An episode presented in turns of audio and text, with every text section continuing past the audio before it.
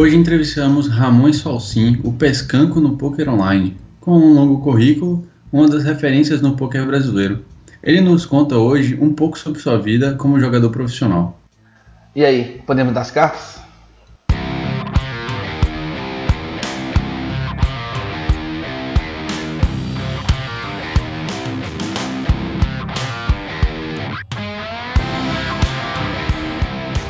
Fala galera, sejam bem-vindos ao episódio 25 do Hit Podcast. Eu sou Murilo Barreto estou com Rafael Pimenta.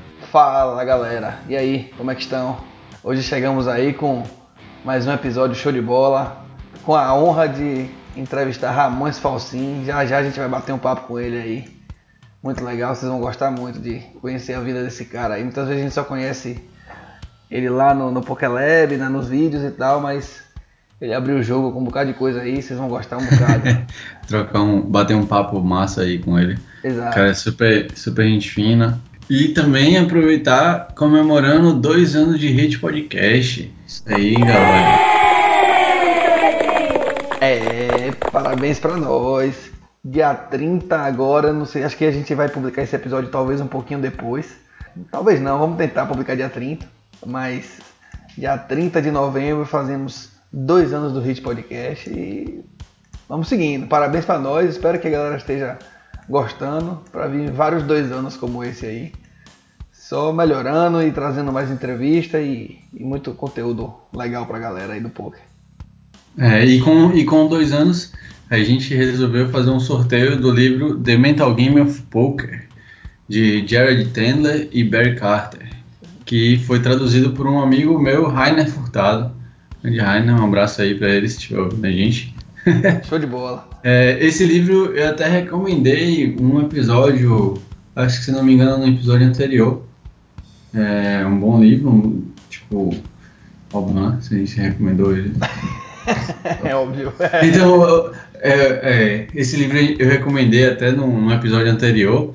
É, um, é bem bacana o livro, ele fala sobre como você trabalhar sua mente, né, de algumas formas. Ele, ele mostra que não e inclusive no, no livro, ele, como é voltado para o poker, ele, ele não fala só e somente só da parte mental, mas que você também tem que melhorar sua parte técnica, né? É, e que com isso você vai, obviamente, acarretando, acarretar de levar seu, seu jogo mental mais para frente e evoluir. Então, como é que a gente vai fazer, Rafa, para poder sortear esse livro? A gente vai fazer, quem já participou de outros sorteios sabe mais ou menos como é que funciona. É, a gente vai fazer da seguinte forma. Primeiramente, obviamente, quem for participar tem que curtir e seguir a, os perfis do HIT na, na, rede social que for participar. O sorteio ele vai ser no Facebook, Instagram e Twitter, então qualquer rede social você vai poder participar. Iremos listar os comentários nessa ordem, né? Facebook, Instagram e Twitter e sortear baseado na ordem desses, desses dos comentários desse, dessas redes sociais, certo? Primeiramente você vai ter que curtir ou seguir. Num segundo momento você vai ter que marcar um amigo na postagem do episódio, chamando o amiguinho para ouvir nosso episódio 25, certo? E vai ter que usar também a hashtag 2 anos do hit. Então, quando você usar a hashtag 2 anos do hit, você está participando do sorteio para ganhar o livro The Mental Game of Poker aí, livro que a gente já tinha indicado antes e agora temos a oportunidade de sortear ele para vocês e eu tenho certeza que quem ganhar vai gostar muito do livro. Então, não deixe de participar. Marquem aí vários amiguinhos, pode marcar várias vezes, vários comentários que tem mais oportunidade de, de ser sorteado, certo? Então é isso aí, marcar um amigo e usar a hashtag dois, dois anos do Rich para poder participar, além de curtir nossa página, certo? Então não deixe de participar, certo? Antes da gente chamar o quadro de notícias, é, eu gostaria de fazer um, um comentário, de ler para vocês um comentário de um seguidor nosso. Ele comentou no Twitter é o Igor Grip. Ele, a gente fez uma indicação no episódio passado aqui, sem é, indicamos sem compromisso, né? Sem, sem nenhum tipo de, de jabá. Indicamos aqui o, o canal e o Facebook do Grinder Style. E o Igor fez um comentário pra gente no Twitter, fez assim: Estou muito fez um comentário para ele. Estou curtindo muito seus, suas videoaulas no canal e tal, trabalho fabuloso. Grande dica do Hit Podcast. Com certeza irei fazer um coach particular com você. Valeu pelo ótimo trabalho. Isso mandando uma mensagem lá pro Gabriel Fagundes do Grind Style. Só queria compartilhar com vocês como o, as dicas e as sugestões que a gente dá aqui muitas vezes pegam de maneira mais fácil. Na verdade, esse é um comentário para quem sabe, a galera que pensa em fazer anúncio de poker em algum lugar aí. Estamos aqui disponíveis, certo? o engajamento de quem ouve podcast é muito grande, né? É muito grande. A, a prova está aqui. A gente fez um comentário essa semana, ou oh, esses dias aí no último episódio e algumas semanas depois o colega já vai fazer o curso com, com o Gabriel lá. Então, é, fiquem à vontade, viu? Para entrar em contato com a gente. Se quiser fazer o, o jabá aqui no HIT, a gente está disponível para isso, certo? Então, sem mais propaganda, vamos chamar o quadro de notícia aí com o William Souza. Toca o barco, Will. When I met you in the summer, to my heartbeat sound, we fell in love. Vamos, galera do Vídeo Podcast, beleza?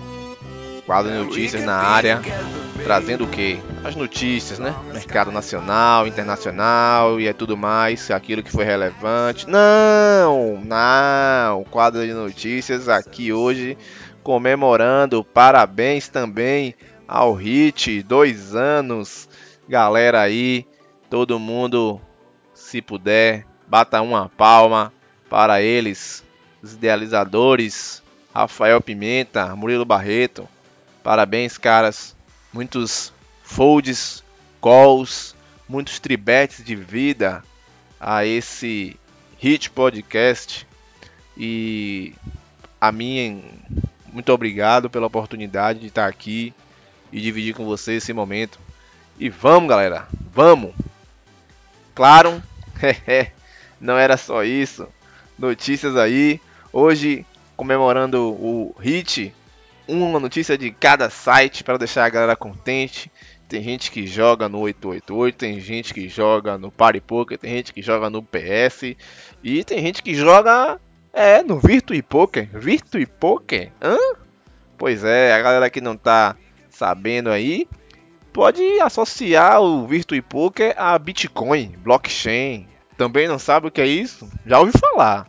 Não ouviu falar? Dê uma pesquisada, pois a Virtue Poker chega para ser a primeira sala de poker baseada aí nas criptomoedas aí. E claro, como uma incógnita, né? Algo diferente, por que não? Phil Ivey é um dos meninos de ouro aí do site, junto com Brian Hest e Dan Coleman, que a galera já conhece aí. Estamos falando dos top aí jogadores aí high stakes o que mostra, na verdade, que a Virtue Poker tem grandes intenções de mercado, né? De acordo com eles, mudar a cara do poker, trazer segurança, são jogadores aí de nome, vanguarda, e essa plataforma mais segura, trazendo uma tecnologia de blockchain, criptomoedas, é algo que já vem se alastrando. É, vários meios de pagamento já aceitam criptomoedas e por que não uma sala de poker? É o momento. Momento também do PokerStars investir aí 2,5 bi no mercado. Essa injeção de dinheiro do PokerStars aí partiu do Rafael Asenazzi, que é o CEO do Stars Group, o grupo que controla o PokerStars, onde ele disse que entre 3 a 5 médias empresas ou uma grande do mercado estaria aí sendo adquirida pelo grupo. Essa grande poderia ser talvez a William Hill, William Hill, que no ano passado já foi tentado aí pelo Stars Group essa aquisição, mas não conseguiu. Ela que é empresa inglesa, uma das mais antigas no mundo no setor de apostas. E esse namoro está acontecendo, eles não quiseram declarar oficialmente, mas em breve aí o Stars Group pode fazer uma grande fusão, como já fez a Maia junto com o Futilt e alguns outros casos. Caso muito lindo, caso colorido, algo para a gente se orgulhar, brasileiros. Vivian Saliba é a embaixadora do 888 no Brasil. Parabéns, Vivian. Que emocionante. A gente está acompanhando a trajetória desde WSOP, várias retas, o Ladies, último realizado no 88 Live em Londres, E agora no Cassino Kings Rosadov na Rússia, tá lá Vivian Saliba declarada nova embaixadora.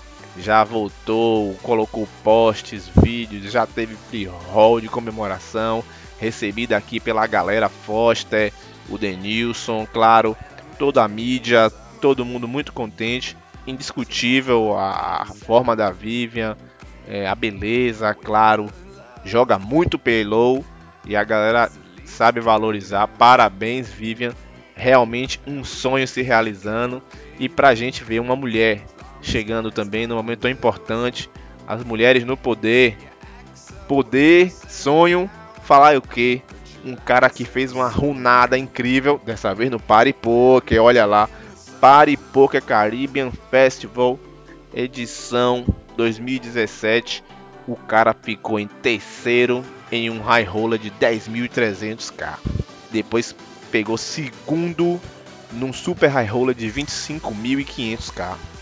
E a cravada é cravou o main event de 5.300k. Puxou um milhão de dólares. Estamos falando de Sam Greenwood, canadense, jogador que fez o estrago e, claro, realizou aí um autêntico sonho.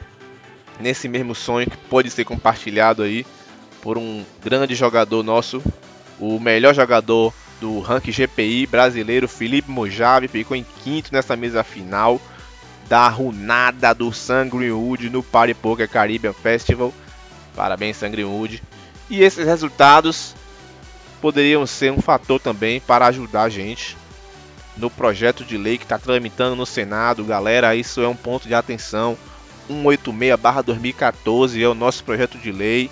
E claro, cada um aqui vai colocar um ponto. A gente trouxe aqui dois pontos para vocês analisarem e busquem informação, busquem entender. Pode ser um marco muito importante para quem joga online ou joga mesmo só ao vivo, os free rolls, joga ali home game no seu condomínio. Enfim, temos uma nota técnica do Ministério Público Federal onde eles se declararam contra a legalização dos jogos no Brasil. Muita gente falando que vai gerar emprego, vai gerar renda e tem dinheiro para segurança, tem dinheiro para educação, mas o Ministério Público se colocou contra. Por outro lado, a Caixa Econômica a gente sabe, é, já que controla aí loterias, Mega Sena, é, Time Mania, se disse preparada e demonstrou grande interesse em se tornar esse órgão regulamentador que aqui nós não temos e, e, disse que já tem credibilidade e respeito nesse mercado por se tratar aí de, de ser gestora, operadora e controladora, aí até pagadora, né? Já que controla esses jogos é, que a gente já citou. É, jogos eletrônicos hoje todo mundo sabe que existe, são sites, propagandas na TV e na web. É, e, e, tudo isso é uma receita que vai para fora do país. É, são palavras do presidente da, da Caixa e eles dizem que não temos cassinos, né, mas é, é algo que possa ser estudado e lá na frente pode gerar um universo mais saudável no país. É, fica aí para vocês é, essa, essa, esse ponto. É, análise do Ministério Público Federal, análise da Caixa, onde você está. Você está a favor? Você está contra? Pense nisso, responda pra gente e parabéns pro Hit. Dois anos do Hit. Um abraço. Vamos!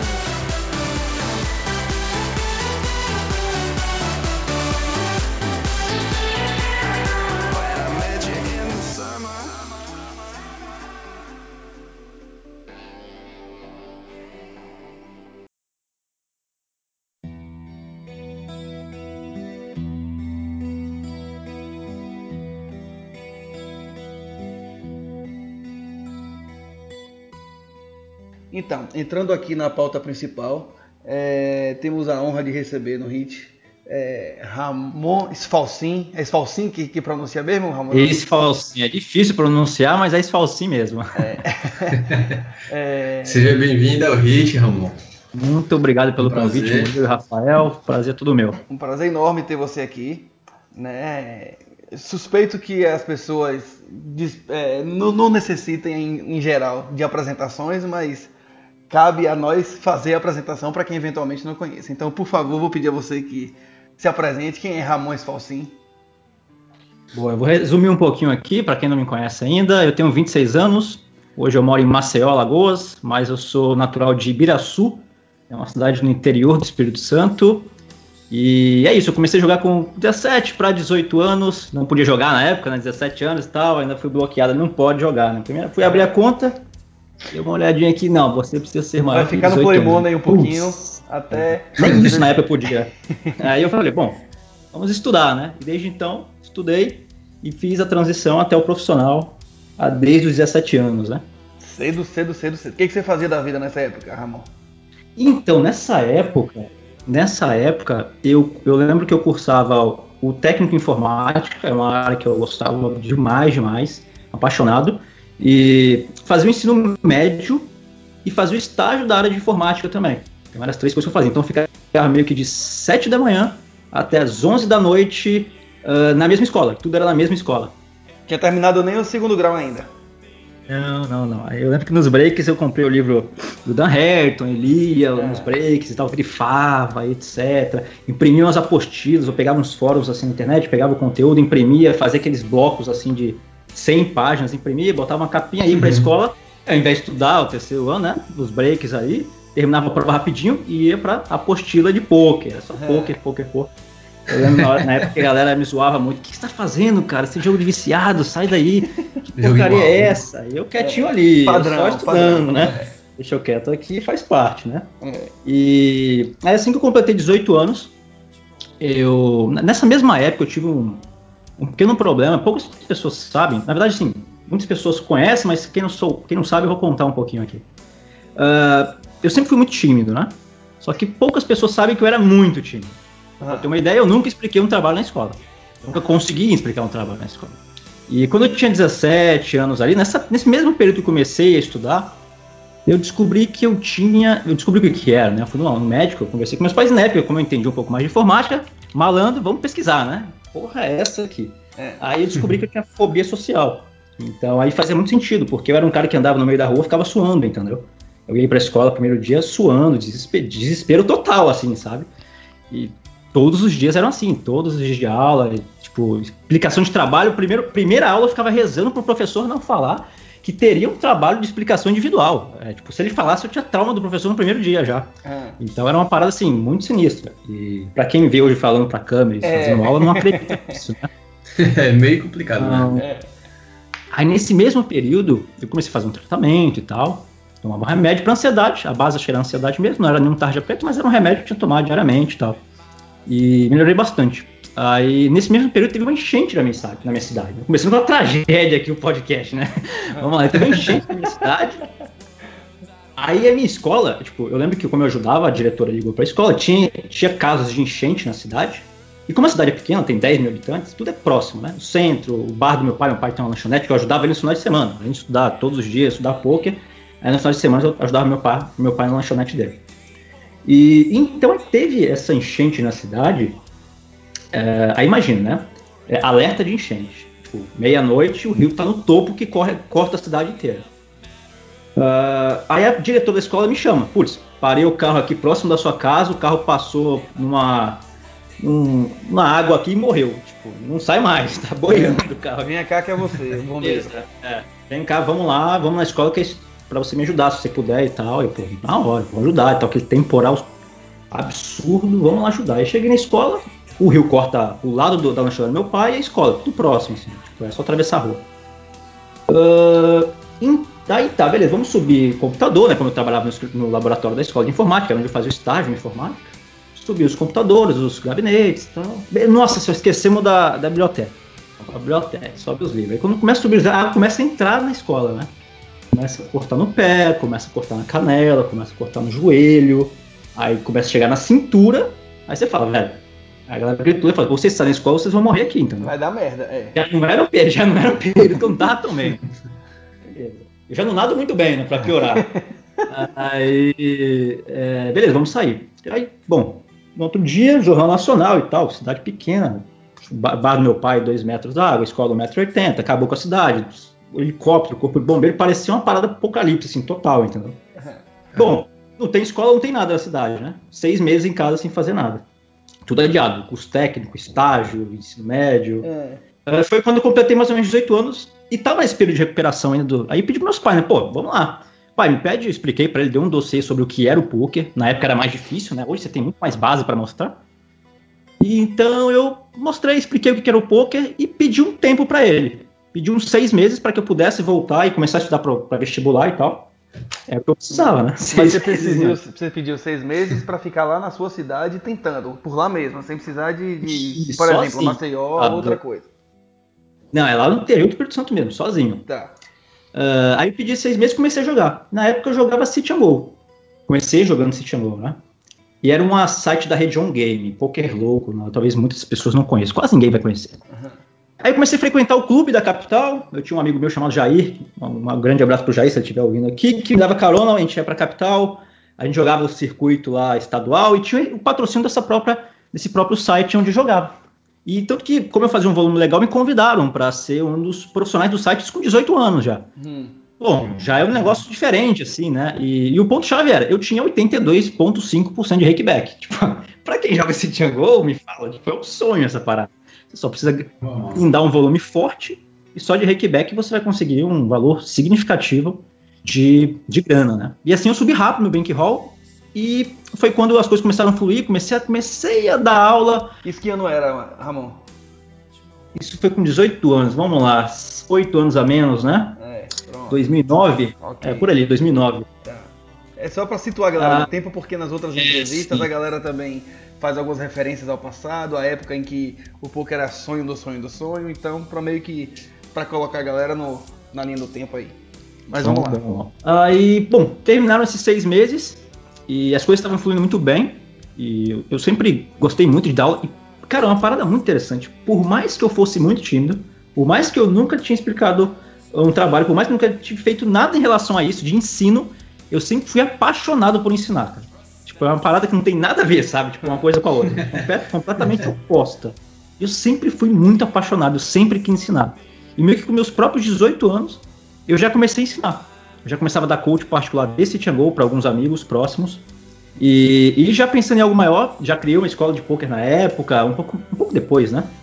E, por, por volta de 19 anos. Peguei o meu próprio dinheiro, já investi, criei uma escola na época. E assim foi indo, eu pedi mais seis meses, as coisas foram fluindo. Eu fiz uma transição para MTT, aí fui morar na capital com outros dois amigos, Fernando Araújo. Pra seu pai e sua mãe nesse, nesse momento? Foi tranquilo, quase entrar em depressão, bem tranquilo. o filho família muito apegada, né? É, ainda mais aquela família muito apegada, mora muito juntos é. e tal. É, muito familiar e é. tal. Sentiram oh, tanto meu, meu pai filhinho foi... vai, vai, vai sair pra jogar poker. É. Meu pai que foi muito, muito durão, mas o pai geralmente é mais duro e tal, mas... Mas e como é que você fez? Você chutou o pau da barraca ou você gastou muita saliva mesmo para convencer? Não, não, não, não. Eu já tinha uma coisa mais, é, mais consistente com pouco, já não foi logo, foi logo em seguida com 18, foi com 19 para 20 anos, então já tinha uma base e foi morar para lá. E é do lado, né? Pô? Você mora assim, capital é 30 quilômetros, é do ah, lado, pô. Tá. Pega uma Maceió. dados também, né? É, não. Mostrar, era uma coisa mais. Depois que o resultado aparece também, fica mais fácil para convencer, né? É uma coisa que, exatamente. É uma coisa que é, facilitou bastante na época. Essa questão do rakeback, que acelerou demais o meu crescimento, os meus resultados. E quando você começa a mostrar resultados, tudo isso facilita. E eles me, me deram um voto de apoio, mas já estava bem mais consistente em relação a isso. Ainda era um período 2009, 2010 ali, 2011, que né, o poker ainda não era aquela coisa tão forte assim no mercado brasileiro, uma coisa que tivessem tantas matérias, tantas coisas na internet, nos jornais, na televisão, né? Como tem hoje em dia. Hoje você abre qualquer programa de televisão, você abre o Burn Sport tem poucas, você abre a ESPN tem poucas, você abre... Então, tipo, é muito mais fácil. Na época não tinha tudo isso, né? Foi um pouquinho mais difícil mesmo. Como era próximo de casa, tudo bem, né? Vamos lá investir.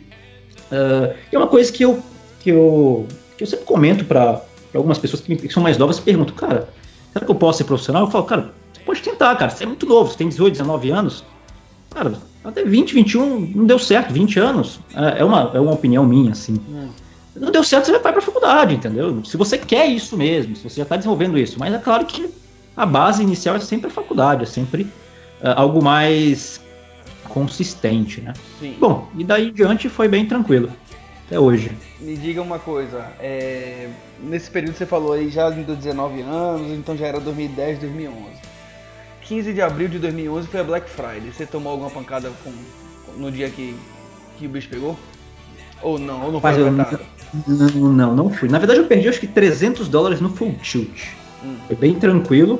Era meu segundo ano de jogo, porque eu faço aniversário 16 de abril, então meio que foi quase meu aniversário, de presente de aniversário. Uhum. É, presente. Aí pedi 300 dólares, na época eu tinha boa parte do meu dinheiro no PokerStars, eu lembro que eu tinha um BR de uns 10k, algo do tipo. Como o PokerStars resolveu rápido esse, esse problema, fiquei bem mais tranquilo. Agora, é claro que tiveram pessoas que tiveram problemas. Não, é isso. Eu tô lhe perguntando porque a gente entrevistou o Xenô aqui recentemente uhum. e ele falou que ele perdeu 17 pau no dia do. Sim, sim, eu vi vários jogadores, se eu não me engano, o Decano tinha acabado de puxar um evento grande no Ultimate Bet, se eu não me engano. Posso ter ganhado de 200 mil dólares Eita também, ficou preso. Cacete. Foi uma parada bem Caramba. pesada. Mas não tive esse problema. E é. óbvio, meus pais. Meus pais ainda não. Não era aquelas pessoas que acompanhavam o que está acontecendo com o mundo do poker. Quem Sim. fazia o intermédio disso era eu. Sim. Uh, então eles não ficaram por dentro, eu fiquei pesquisando as coisas e tal, e aparentemente eu entendi o, o que era o problema e falei, não, isso vai se resolver com, com, com rapidez. Se não der certo, a gente vai para outro lugar, né? Vamos entrar na faculdade, vamos para outras alternativas. Sim. Mas não, mas foi algo que, na minha opinião, foi bem suave, assim. Para quem estava pesquisando a fundo o que estava acontecendo, né? Saquei. E me diga uma coisa, então nesse período a gente já pode dizer que você já era profissional, já, já era lucrativo, já vivia do poker, já dava coach pra galera. Então a transição já tinha um acontecido com 18, 19 anos, é isso? Exatamente. Isso principalmente por esse motivo do Rakeback, é, que me dava uma consistência muito é, significativa em lucros mensais, né? Isso facilitou bastante. É uma das coisas que as, as pessoas me perguntam, né? É, qual é o momento ideal ali de você ser o profissional? Ah, qual é o momento ideal de largar tudo e ser profissional? Cara, isso é uma pergunta extremamente delicada, é. porque a minha recomendação é que você só se torne ou se é, considere profissional quando você já é profissional. Você já está vivendo daquilo com muita consistência e há muito tempo. Então, por exemplo, eu já tinha dois anos. Eu estava com 20 anos, então já estava bem consistente com os meus resultados estava nítido que era um mercado que eu poderia continuar investindo. Até porque eu já fui investindo meu próprios, meus próprios ganhos em outros, outros mercados, né? Ensino, uh, coach uh, e etc. O próprio time não deixa de ser um investimento. Na época eu lembro que tinha um time de City and Go uh, também, que eu fiz de testes. E foi mais ou menos isso. Eu acho que, voltando aqui ao assunto da, da questão profissional, é, e é uma das coisas que eu mais me pergunto, irmão, o que, que, você acha? Vou largar tudo e vou ser profissional, vou largar minha faculdade, vou me dedicar. Cara, rapaz, calma aí, não é bem assim. é, é, é, um processo muito longo, você precisa passar por todos os processos é, que incluem downswings, que incluem é, os modelos de fase que você vai passar, como, você entender mais a fundo como é, que são, como, é que, como é a variância do poker e diversos outros aspectos que são inerentes ao poker. Então, você precisa passar por todos eles, mostrar consistência para que você possa se declarar um jogador profissional de poker. Um dos nossos últimos episódios, o episódio 23, o, o assunto, o tema dele foi poker é diversão versus poker é profissão. E uhum. a gente meio que concluiu ao final do episódio de que é, deu como na verdade foi um, um, um pensamento nosso de que assim não é nenhum crime não ser jogador profissional. A gente vê as pessoas nesse lobby e nessa coisa de ah, porque o jogar o cara entra e o cara aprende, o cara tem que virar profissional, porque o profissional que dá dinheiro e não sei o que, e aquele lifestyle e tal. E na verdade não precisa necessariamente ser assim, não é? Você não precisa, uhum. você pode ser um cara lucrativo não necessariamente ser um jogador profissional e, e ter que dar aquele corte na sua vida para virar um jogador profissional. Talvez não necessariamente, sacou? É, depende, Exatamente. Depende e, muito, né? e, o jogador profissional ele exige mais. Quando você leva o poker paralelamente com uma outra profissão, você não tem algumas obrigações e algumas responsabilidades com o poker. É claro que isso faz com que você não se dedique o máximo que você poderia no poker, é. né? Tanto por falta de tempo quanto por não ter a obrigação de fazer isso.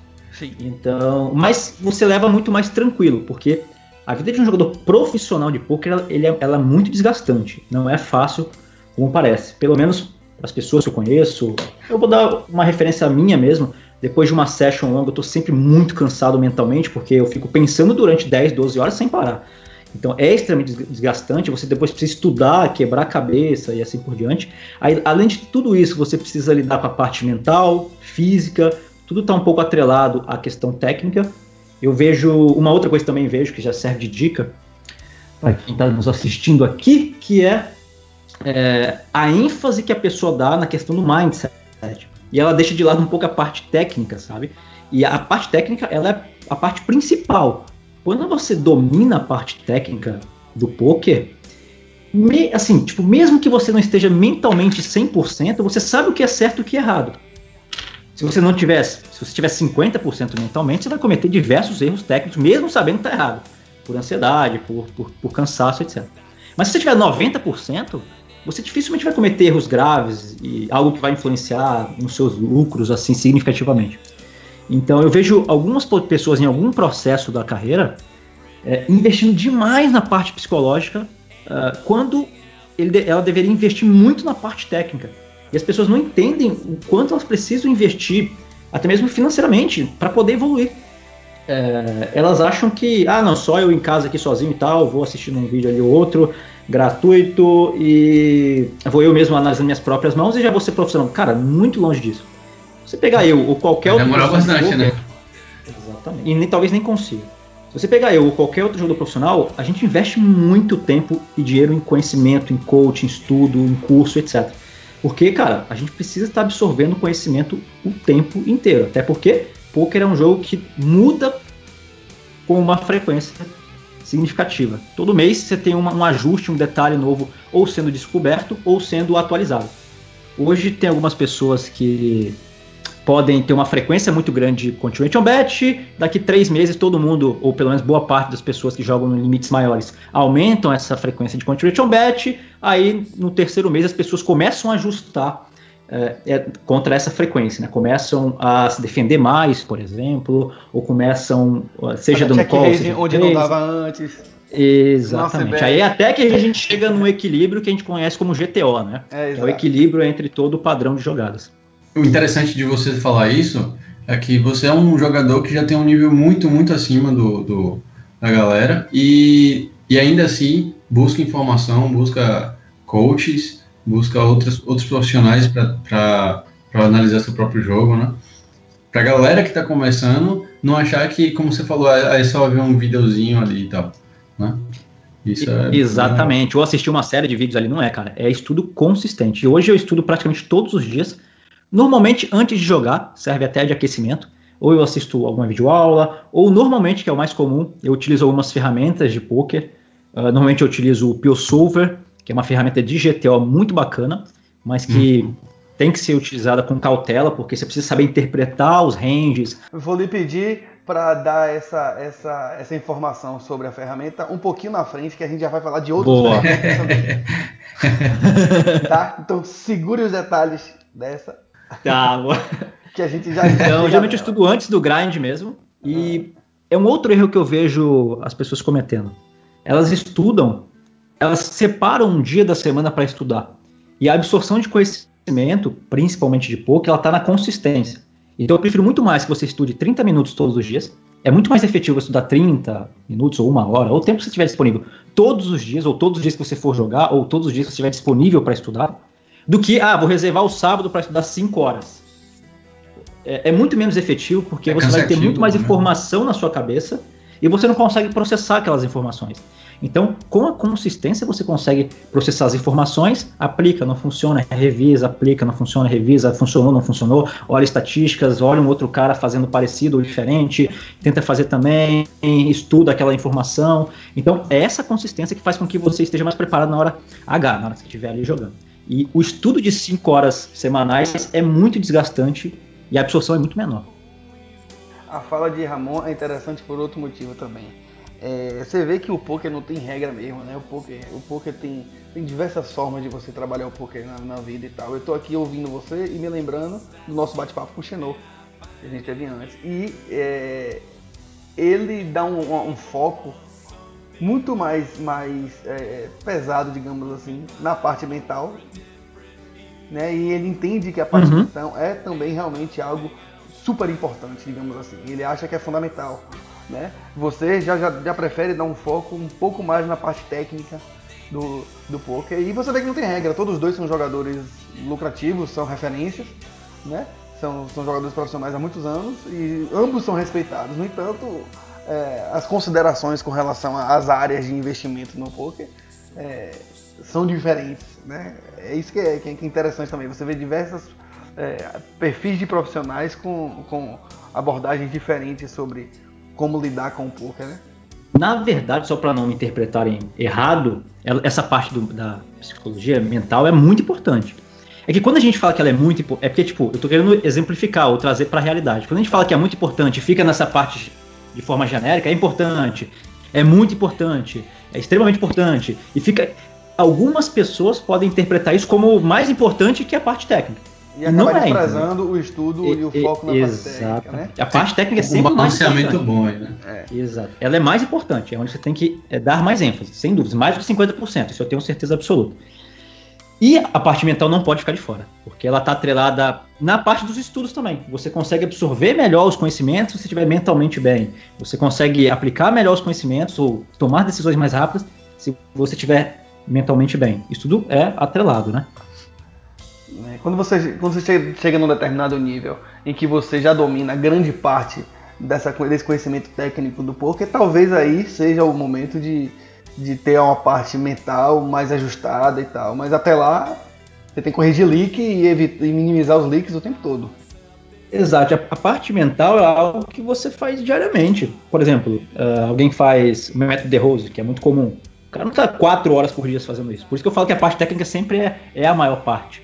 Ela, ele faz mental, talvez uma técnica de respiração, ele faz, um, faz meditação, por exemplo. São coisas que você não faz por, por um longo período. Talvez você faça diariamente, mas não faz por um longo período. Então, por isso que a parte técnica ela é, ela é mais é, exigida, né? Dentro do seu tempo disponível, a parte técnica ela tem que consumir mais do seu tempo. Vamos pular um pouquinho aqui para a parte do seu jogo. Onde é que você joga hoje? Você joga PS? Você joga em que sites você joga? É, o que é que você joga? Que tipo de torneio você joga? Hoje eu jogo na PS, no 888 e na PAR. E eventualmente na rede WPN também, tá? E por que, que eu gosto de mesclar os sites, né? Algumas pessoas não gostam, outras, outras gostam. Por dois motivos, vamos lá. Vamos entrar um pouquinho na parte técnica aqui. É, existem dois fatores que fazem com que você tenha uma variância maior ou não dentro do seu estilo, independente do seu é, do número de jogos que você faça, o tamanho das oscilações, tá? Você tem é, é o seu ROI, que é o seu nível técnico, né? Consequentemente, quanto melhor seu nível técnico, maior o seu ROI. E um outro, que é o número de inscritos essa, de um torneio, né? Essas duas variáveis que definem o quanto ou quão será as suas varia as variações que você vai passar. Ah, 100 bains, 200 bains. Ah, mas se você botar volume mensal, o volume mensal não tem a ver com o tamanho da variação que eu estou falando, entendeu? A sim, variação sim, sim. você vai passar por ela, a variação você vai atingir a lucratividade botando mais volume, mas o tamanho dela não vai oscilar. É claro que quando você joga um número maior de telas mensais, etc., você também pode piorar seu nível técnico, aí a gente entra no conceito de ROI, entendeu? Então, os dois fatores são ROI, que é o nível técnico, e número de inscritos. Então, quanto maior o número de inscritos, maior a variação. Quanto menor a sua vantagem técnica, maior a oscilação. Então, nos sites paralelos, você tem um dos pontos que diminui a variância, que é o número de inscritos. Na PS, você tem só fields grandes. Mil, duas mil, duas mil, três mil, duas mil pessoas, quatro mil. Já nos sites paralelos, você tem torneios menores. 200, 300, 400, 200, 300. Então, a gente já entra, a gente já entra num fator que diminui a variância. Tá? Então, por isso eu gosto de mesclar. Eu não faço só uma reta tipo The Hot, The Big, The Hot, The Big, About Beer, não rola, entendeu? Ah. Você vai passar por situações gigantescas. E eu que gerencio a carreira de jogadores, eu sei o quão isso pode afetar para quem está começando. Então, é, dentre é, o gerenciamento de carreira de um jogador, no meu caso, é, a gente trabalha isso também. Para que o jogador passe por menos oscilações, para que ele não sofra mentalmente com oscilações no começo de carreira. Então, isso é fundamental. Então, esses são um dos motivos que eu jogo em sites paralelos. Eventualmente, o nível. Como eu jogo um nível um pouco maior, a Verge Buy geralmente de 55, 109, 215, o nível técnico é bem parecido, não vai mudar tanto assim. Talvez seja um pouco mais fácil nos sites paralelos. Uh, nos limites menores, com certeza, tipo 11 dólares, 5,50, vai ser muito mais fácil nos sites paralelos. Né? Você tem ali centenas e centenas e centenas de jogadores de times de poker no Brasil jogando Big 550, Big 440, Hot. Então, tipo, é muito mais complicado jogar no Poker Stars. Então, é uma dica que eu passo para quem está começando. Procure jogar em sites paralelos para você ter um ROI maior, você ter e, conse e, consequentemente você vai ter menos variantes, até porque o field é menor também. E, e, é mais ou menos isso. Eu jogo uma vez, eu, eu também jogo Big 5550, Big 750, essas coisas assim, mas o meu average buy é um pouco maior. Hoje eu jogo mais na casa de 55, 109, 215 nessas, nessas salas. E o fato de também ter mais opções, eu posso escolher, né? O 109, 215, etc. e fazer a minha session com um volume ideal. Hoje, mais ou menos, eu jogo uh, 8 a 10 telas simultâneas. Eu chego a jogar 12 a 14 telas simultâneas se o meu average buy tiver for menor. Tá. Se ele for menor, eu jogo entre Nossa. 12 e 14. Que aí você não, precisa, você não precisa se preocupar muito com a parte técnica, né? Exato, mesmo que eu cometa alguns você tá jogando técnicos... contra um field mais, mais fraco, né, do, comparado com o seu nível, você pode jogar uma quantidade maior de telas ao mesmo tempo. Exato, mesmo que meu nível técnico diminua, eu perca alguns spots, etc., ainda assim vai valer mais a pena eu botar um volume maior. E quando eu mesclo talvez um average buy um pouco pequeno, como também, vamos pegar um domingo que eu posso abrir um Hot 11, Hot 22, Big 11, Sandstorm, aí pega junto Sunday Million, etc. Alguns torneios mais caros. Aí é, a tendência é que eu jogo um pouco menos mesmo. Mantém ali 8 a 10. Eu não chego a 14, eventualmente não, assim. Muito improvável. Talvez no começo da sessão mesmo, mas eu não vou me manter jogando 14 por, por, por mais de duas horas. Não. Mais ou menos esse é o, o meu grande. Geralmente começo por volta das 4 horas da tarde. Pego o registro até as 11 da noite. No caso, como aqui não tem horário de verão, para quem tá quem, para quem tem horário de verão seria muito mais tarde o torneio. Então, para mim aqui, um torneio de 1 2 da noite, o bounty que tem é 10 da noite ou 9 e meia. Para quem é do, para quem tá no horário de verão vai ser 11 horas. Então não faz sentido nenhum. Tá praticamente fora da grade de muitos jogadores. Para mim é bem tranquilo e é um dos meus últimos torneios que eu pego assim na minha grade. Começo 4 até as 10, 10 e meia registrando. E você já jogou cash em algum momento da vida, Ramon? Então, Cash, eu tenho um. O meu sócio amigo Cláudio, que é Davino. um dos melhores jogadores. Exatamente, Cláudio Davino, Davino famoso. Dele, cara é foda. É, Cláudio Davino, peixe feliz no Poker Stars. É. Ele é o jogador mais lucrativo do Brasil na NL100, Zoom. E acho que top 2 ou top 3 no máximo. Uh, no mínimo, no caso, né? Que é top 1, top 2 ou no máximo top 3. Uh, é, em, lucros também também na L100, isso baseados em BB100, né, que a gente chama aqui. No, sim, nos torneios sim, a gente chama de ROI, né? Que a gente chama de BB100, que é a lucratividade. A dele é muito alta e como ele convive ali com as pessoas, joga com os profissionais diariamente, ele vê que algumas pessoas com os erros que tem, um ou outro regular que poderia ter um BB100 maior do que ele, é, são poucos. Ele consegue enxergar isso. Então, eu pensei em fazer um, um jogar por um período cash game, principalmente para afinar um pouco a parte pós-flop, que é fundamental, e você aprender isso com um jogador de cash game é fantástico. É claro para você não pegar lá, pegar a base e vir aqui aplicar a mesma coisa em torneios, você tenha as diferenças, né? Mas você pegando uma base forte de cash game, que eventualmente trabalha mais pós-flop do que pré-flop, você chega muito mais preparado, principalmente para jogar torneios mais caros, torneios com average buy muito alto, de séries, por exemplo, W Cup, e enfim. Por quê? Porque nessas séries, até mesmo a WSOP, Nessas séries aparecem muitos jogadores de cash game. Muitos, que tem um nível técnico extremamente apurado de pós-flop. Uma estrutura mais deep e tal, então facilita o jogo dessa galera também, né? Exato. Fica por muito mais tempo com 100, 200 blinds, 80 blinds. Então esses caras vão ter muito mais experiência do que eu, por exemplo. Então é uma desvantagem para mim.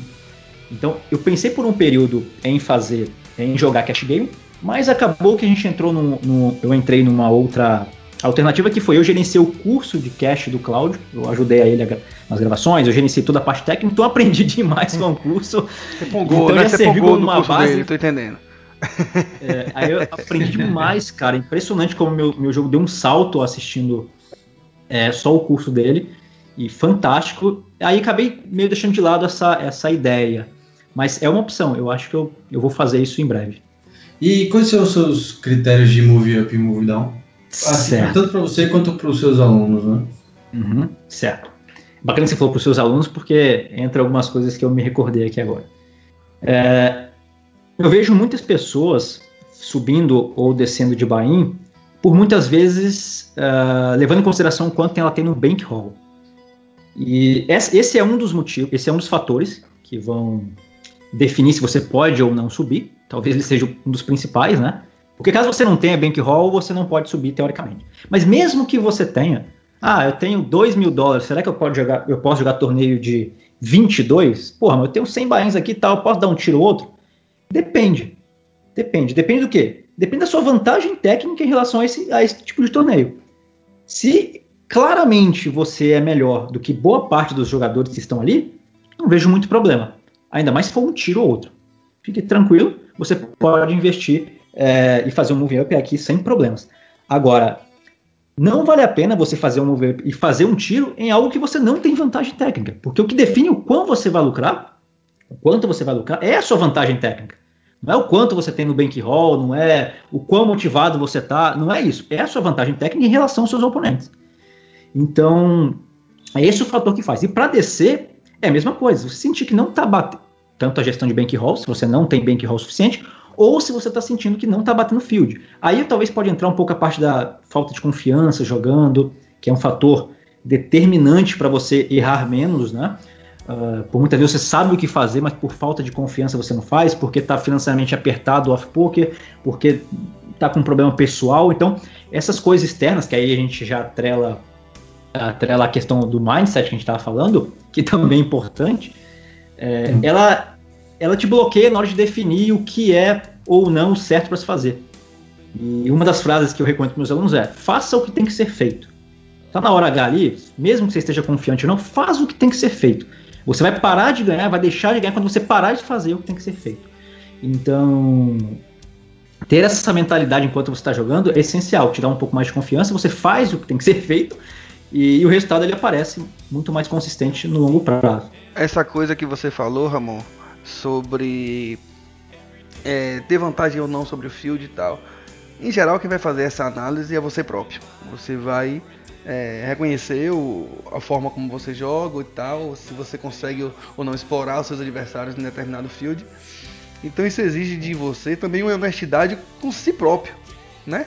Para você, para você não se enganar, na verdade, nem enganar os outros num segundo momento, achando que você pode jogar determinado determinado field que você na prática não pode.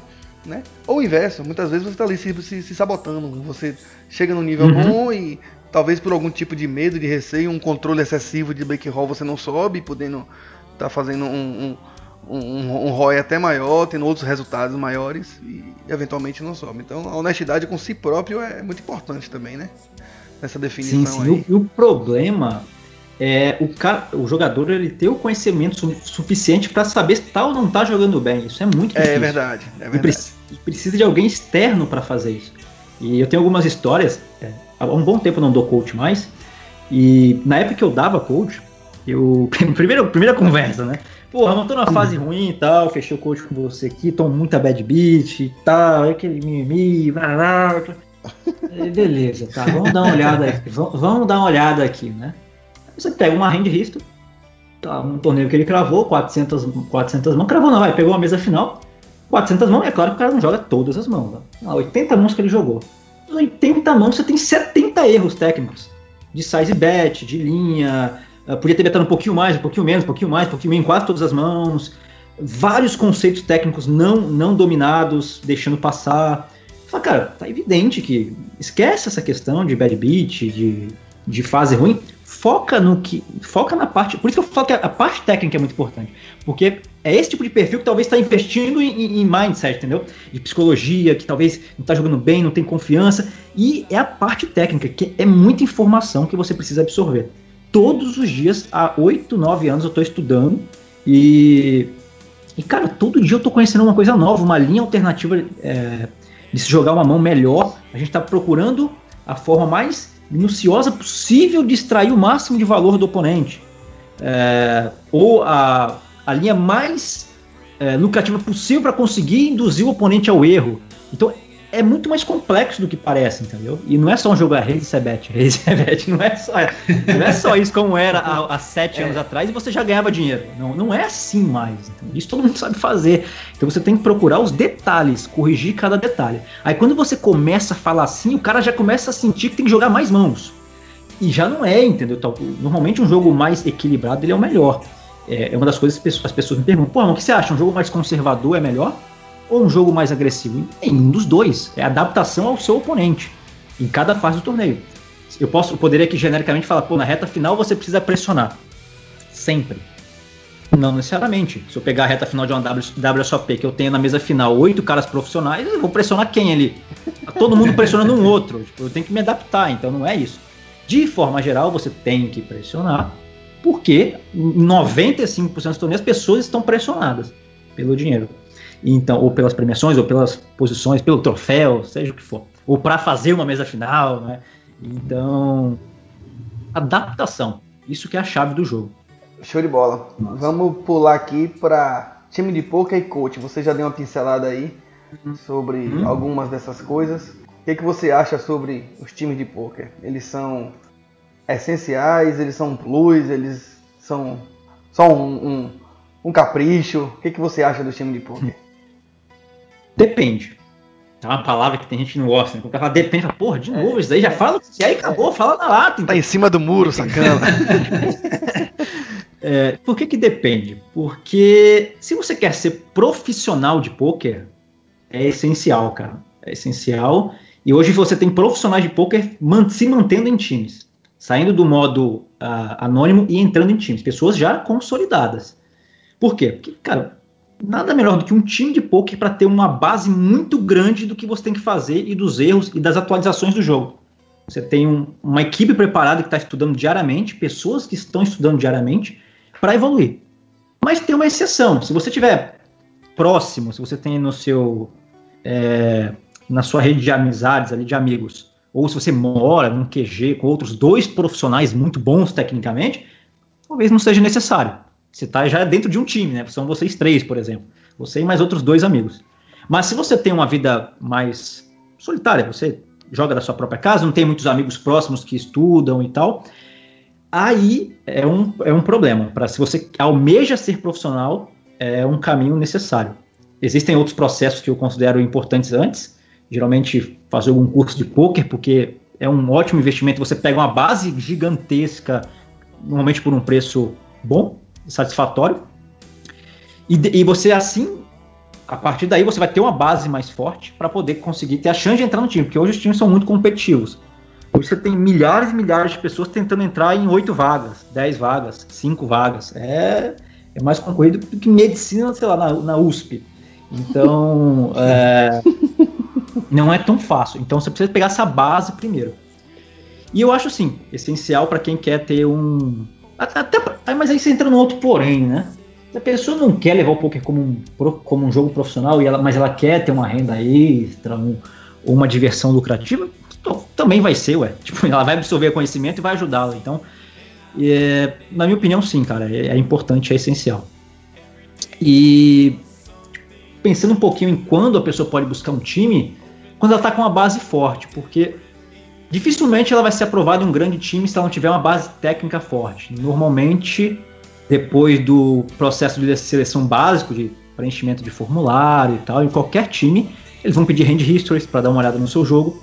E esse vai ser o divisor de águas, porque se, os caras que estão te avaliando, é igual a redação do Enem, olhar ali, pá, tá jogando direitinho, tal, acertando as leituras, tá fazendo o feijão com arroz bem feito, a chance de você passar dessa, dessa segunda fase é gigantesca, gigantesca. E a, a chance de você não passar se você estiver cometendo erros é horrível. Você não entende que é, os times de poker muitas vezes levam em consideração outros critérios que não essa base já forte, do tipo se o cara tem de fato a dedicação e a, o tempo disponível para dar, dar o volume que o time precisa, é, se o cara tem aquela assiduidade, tem a disponibilidade uhum. para poder participar das aulas ou coisa do tipo. Porque a gente vê muito time, muito time quando divulga vaga, que divulga já dizendo isso. Não procuramos jogadores prontos, a gente quer outro perfil, entendeu? Uhum. Então tô lhe vendo dizer agora que é, muitas vezes o caminho, talvez para o time, o cara já espera uma, uma base consolidada do jogador. O que, que você tem a dizer sobre essas outras variáveis aí que a galera pode estar tá procurando? Meio padrão, né? Quando eu abri a seleção, a exceção, né? Na verdade, quem participava do meu time eram só as pessoas que frequentavam um curso, né? Mas agora a gente abriu uma exceção e para quem nunca frequentou um dos nossos cursos também pode, pode participar da seleção. Uh, e a gente diz lá que precisa de tempo disponível. Praticamente todos, todos os times de poker uh, citam que a base é tempo disponível. Uma coisa que talvez muitas pessoas não, não digam, mas que também é um divisor de águas é se essa pessoa trabalha 6, 8 horas por dia, é muito improvável que ela passe numa pré-aprovação, porque você imagina, é, vamos lá, eu sou um jogador profissional, vamos lá, dar um exemplo. Eu jogo 10 horas por dia, e eu tenho mais 5, 6 horas de descanso e de estudos. Como que a pessoa vai conseguir ter esse período de descanso se ela trabalha nesse período de descanso? Entendeu? Ela tem um trabalho de 6 horas por dia. Então ela não vai ter tempo para jogar, para descansar e para estudar. Ela não consegue fazer esses, esse, esse trio que eu considero muito importante: estudar, descansar e jogar. E sempre vai, vai faltar espaço, entendeu? É, alguma coisa. Alguém sempre tipo, vai sobrar. Né? Alguém vai ficar de fora. E normalmente vai ser o descanso e o estudo, que vai ficar sempre com uma. Em segundo plano. É, é um segundo plano e vai estar tá sub, sendo substituído pelo trabalho, que para piorar é desgastante, cansativo, para piorar o seu grind também. Então é, um, é, uma bola de neve que não ajuda bastante. Então, é, e, com certeza as pessoas não conseguir, né? E, tipo, eu lembro quando eu trabalhava, eu trabalhei com publicidade e eu jogava poker também. E como você falou, às vezes eu ficava cansado e no outro dia não jogava, ou ficava dois dias sem jogar seguido. Exatamente. Então é realmente bem desgastante. Mas assim, eu não jogava para time, eu jogava por conta, então uhum. eu poderia, eu podia muito bem não jogar, né? Quando eu quisesse. E, e, eu que tenho outros projetos, outras coisas para fazer paralelamente com o grind, eu, eu sinto isso. Todos os meus a, alunos que fazem parte do time, eu percebo isso. Então, tipo, é, é muito nítido que você ter algo no qual você precisa investir muito do seu tempo, que não seja numa coisa só. Quando você faz duas coisas ao invés de uma só bem feita, você vai ter uma, um rendimento menor. Então, cara, isso é primordial para praticamente todos os times. Tempo disponível, dedicação. Uma das coisas que eu procuro é, dentro do meu time é essa questão da dedicação mesmo. Eu acho que. E, e, pelo próprio questionário você já consegue identificar um cara que é esforçado, sabe? O cara fez questão de preencher o questionário tudo certinho, escrever é, bem escrito com paciência, ver que ele escreveu bastante. Porque no meu questionário, por exemplo, no nosso time tem bastante pergunta, né? Coisa que o cara tem que escrever. Quem são suas referências no poker? Então, o cara tem que elaborar um pequeno texto, alguma coisa explicando o porquê. Se no questionário ele já tá com preguiça de preencher, então você já Exato. vê. Que... então você vê que tem. existem... não é pra frente, né? Exato. Então são filtros, né? Você vê o cara ali respondendo. Quem são suas referências? ABC. E não explicou o porquê que eu pedi tipo, fui direto assim no questionário inteiro. Falei, cara, um cara desse que não tem. Ele não teve a predisposição de preencher o questionário é, com paciência, bem feito, preenchendo todos os detalhes. Dentro do time vai passar dois meses, ele vai começar a jogar, não jogar, vai ser displicente e tal. Então, meu básico como qualquer outra entrevista de emprego, né? Sim, sim. E com relação a coach, Ramon, o que, é que você entende aí sobre necessidade ou, ou outras considerações que você tenha sobre o coach. Ele é de fato necessário, importante? Não é? O que, que você entende aí? Entendi. Assim, na minha ordem cronológica, que eu considero ideal para quem está começando, é inicialmente sempre um curso. Qualquer curso, um curso bom, de referência de poker, porque vai ter muito conteúdo técnico, como eu falei, por um preço é, mais em conta.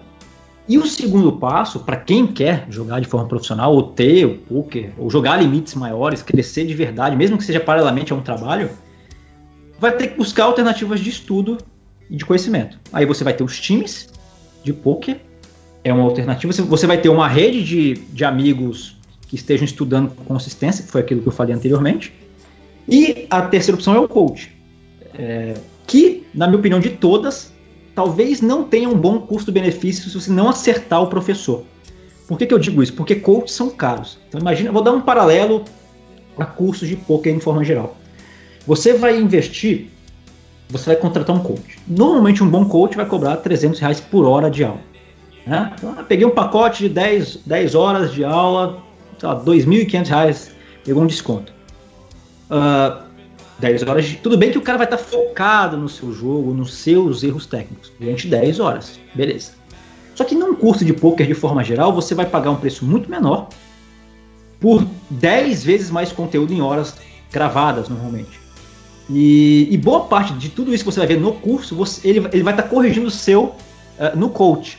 Então, na minha opinião, o coach ele pode ser uma última escala onde você pega jogadores de referências para fazer pequenos ajustes no seu jogo. Ele talvez não seja a melhor, o melhor custo-benefício para quem está começando. Mas para quando você já está num nível muito maior e você não está dentro de um time de poker ou num ciclo de amigos que sejam profissionais, aí é uma alternativa é, para você corrigir alguns erros. Mas como o poker ele é consistência de estudos, aí a gente já esbarra no fato de que você vai ter coach com um cara durante uma semana, às 10 horas lá, 2 horas por dia, durante 3, 4 dias, e acabou, entendeu? E não vai ter aquela consistência. E dentro de um time de poker, por exemplo, você vai ter duas horas de aula no mínimo por semana. Eternamente. Enquanto você estiver no seu contrato, ainda você pode pegar algumas fases ruins, como é um diferencial do nosso time, trabalho individual, bate-papo individual, é, trabalho de planejamento individual, de aula individual, de busca de falhas específicas e correções de leaks individuais, utilizando ferramentas. Então, cara, se você fosse pagar por isso, você pagaria uma fortuna, entendeu? Por essa quantidade de tempo que um time de poker investe em você. Por tudo que ele faz e busca para te passar em, em, troca de uma porcentagem, por exemplo, que é ainda você vê jogador criticando isso, né? A porcentagem é muito abusiva e tal. Algumas são bem baixas mesmo. Mas, cara, 99% dos times não são. E, e, a pessoa de fora não tem a noção do tempo que, que o time e as pessoas investem para dar o conhecimento para elas, entendeu? Até mesmo o próprio Inclusive, que... o próprio time gastou para ter esse conhecimento para estar tá passando. Vou, dar, vou dar um exemplo aqui, vai. Uh, contrato de um ano, você tem lá 4 horas de aulas por dia. 4 horas de aulas por dia. No meu time, por exemplo. 4 horas de aula por dia dá 16 horas por mês. Por dia não, perdão. 4 horas por semana. É. Então vai dar 16 horas por. 4 horas por dia? Belo é. coach, hein? É. Falei. Até eu quero isso daí. É. é. Então 16 horas por mês, você tira ali bate-papo, correção individual, dá no mínimo 20 horas. No mínimo. Você multiplicar isso por 12, dá o quê? 240 horas anuais de aulas de, é, é, direcionadas para você, para o seu conhecimento, por mais que seja um grupo de 10 pessoas, 15 pessoas.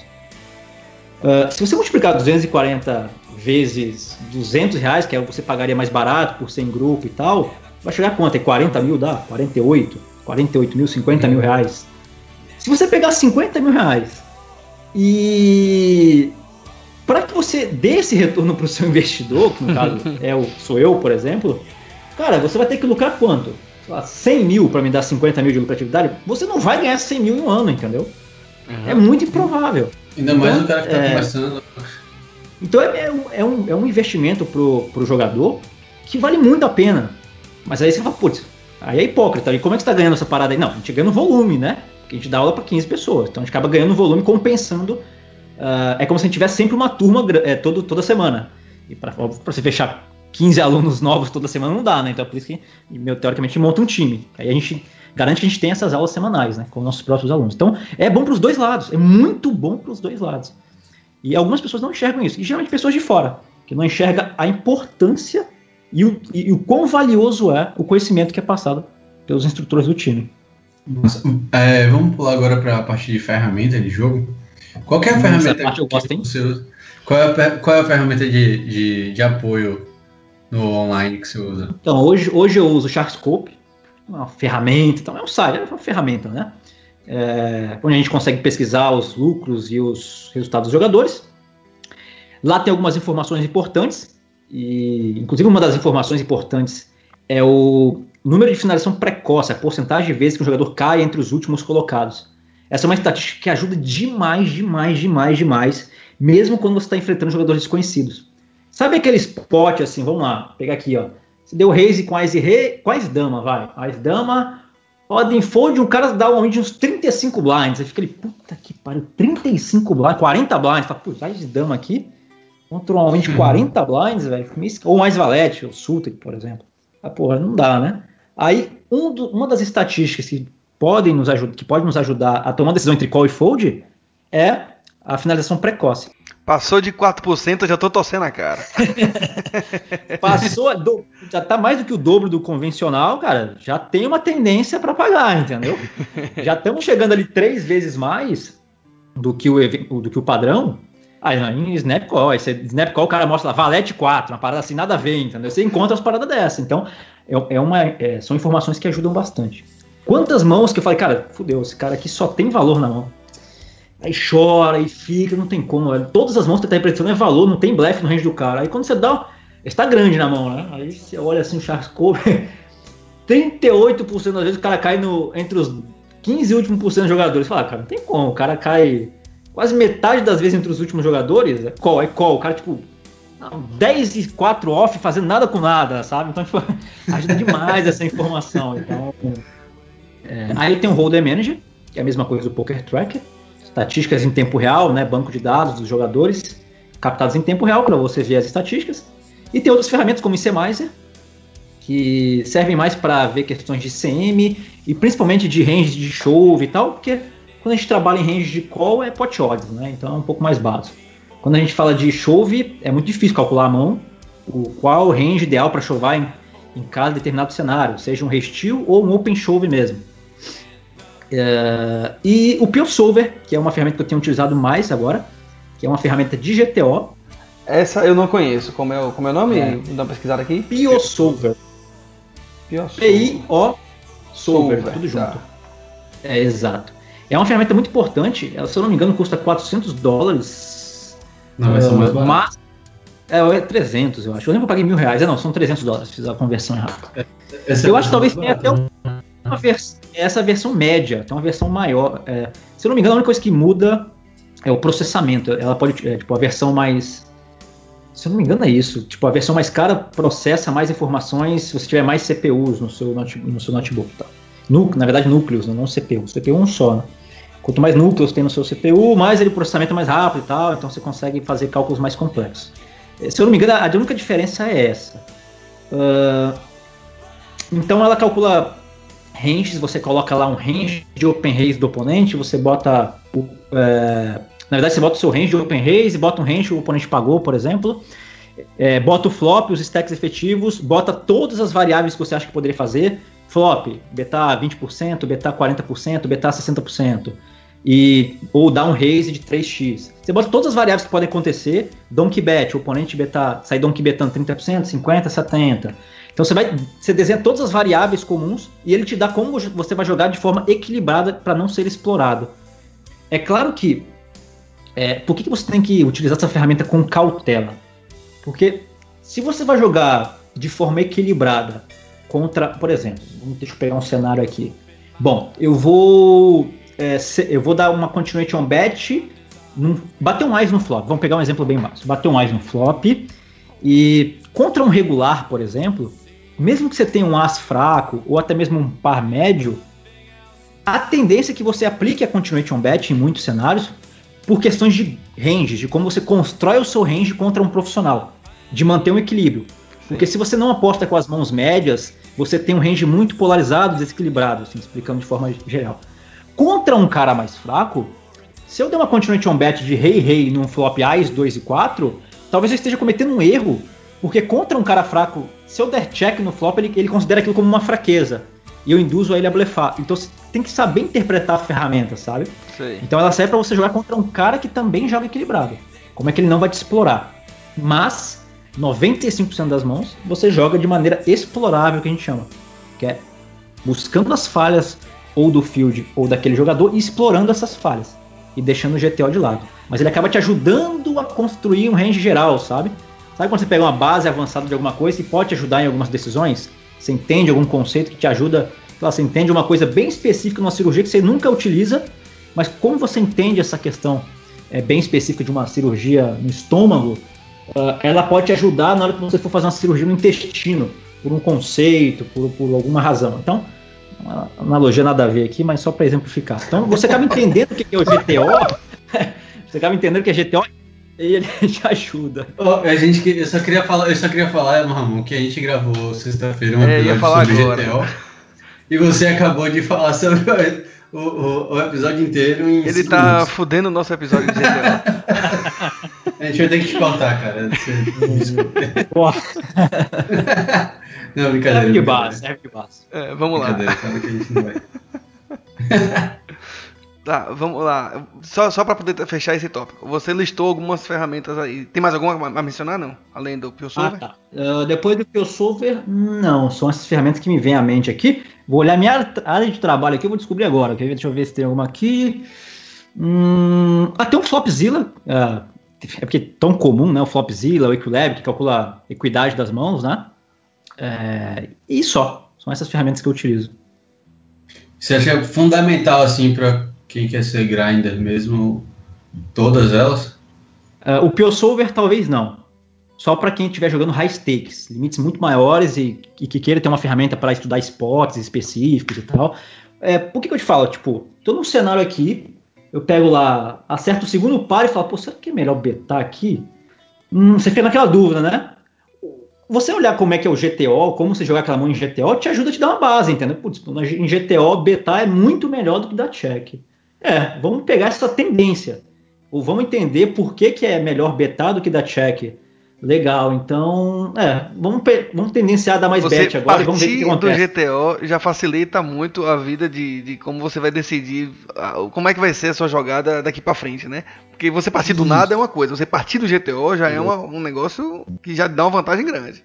Foi a analogia ridícula que eu fiz com a cirurgia. Você partir de alguma coisa que você tem uma base já, beleza. Não partir de nada é uma merda. Mas partir do GTO também pode ser ruim, em 95% dos casos, porque você tem que se adaptar a cada tipo de jogador. E ninguém está jogando equilibrado, então você não pode jogar sim, equilibrado, sim, de forma sim. geral. Vamos sair desse assunto de GTO, senão ele termina de arregaçar com o nosso, com o nosso episódio. É. é, a gente ia falar aqui do tópico de rotina de jogo e estudo, mas acho que você já falou, né? Logo no início aí você falou que, é, você, que você joga todos os dias das quatro e registra até as 10, né? Isso. No domingo eu começo geralmente um pouco mais cedo, né? Os torneios são um pouco mais cedo. Domingão começa de manhã cedo? Ou não, não, não, de manhã cedo não. A minha rotina eu acordo um pouco mais tarde. É meu padrão, já acordar 11 horas. Uh, como eu jogo à noite, é meu padrão. E desde meus 13 anos, como eu falei, eu ajudava meu pai, meu pai no bar dele, na lanchonete, então já sou acostumado desde moleque a dormir duas da manhã, uma, duas, três, três, duas, duas, três. Então não dá pra acordar antes das 10, né? não dá, é bem puxado. Mas aí você faz o que? Você tipo acorda, vai malhar, correr, alguma coisa assim? Normalmente, assim? é, como eu tenho um projeto e tal, eu, eu, vou dar um feedback, resolver algumas coisas, algumas pendências que tem, algumas pessoas é, me cobrando algum assunto, algum, alguma coisa. Tenho minhas redes sociais que eu procuro responder todo mundo, Facebook, Instagram e tal. E sempre tem alguma coisa, tem time, eu abro o Skype, dou uma olhada como é que tá, como é que tá o dia a dia dos jogadores, o time, como eu falei, os projetos todos da empresa aqui, todos os colaboradores e tal. Depois eu, eu posso dar uma estudada, aí sim eu vou para academia, normalmente antes do grind. É uma opção, dependendo do sol aqui, né? Se o sol tiver daquele jeito, aí não dá, aí fica pesado para malhar 50 graus aqui, um pouco quente. Aí, aí depois eu começo o grind, chega ali 5 horas da tarde e tal, esse é o meu padrão. É claro que nem sempre eu consigo seguir esse padrão, sendo realista, mas é o meu padrão que se eu fosse falar, qual é o seu padrão? É isso. E joga todo dia ou não? Não. não, não porque não agora mais, porque por esses projetos, por essas coisas paralelas que eu venho levando. Mas como elas já estão bem fluindo, bem é, fluindo sozinhas, é, hoje eu tenho jogado mais. Inclusive, ontem eu fiz uma session gigantesca. Comecei duas da tarde foi até quatro da manhã. Coisas que eu não fazia. Ontem, como, ontem na verdade, no sábado. Domingo. Sábado, sábado, sábado, ontem significa domingo, né? Sábado, foi no sábado. Tem que falar, né? Ontem o cara já. Pô, sabadão. Sabadão é um bom dia para jogar. Eu gosto muito do sábado. É geralmente o dia que eu faço uma reta mais longa. Legal. É... E quais fontes você indica para quem está começando no poker?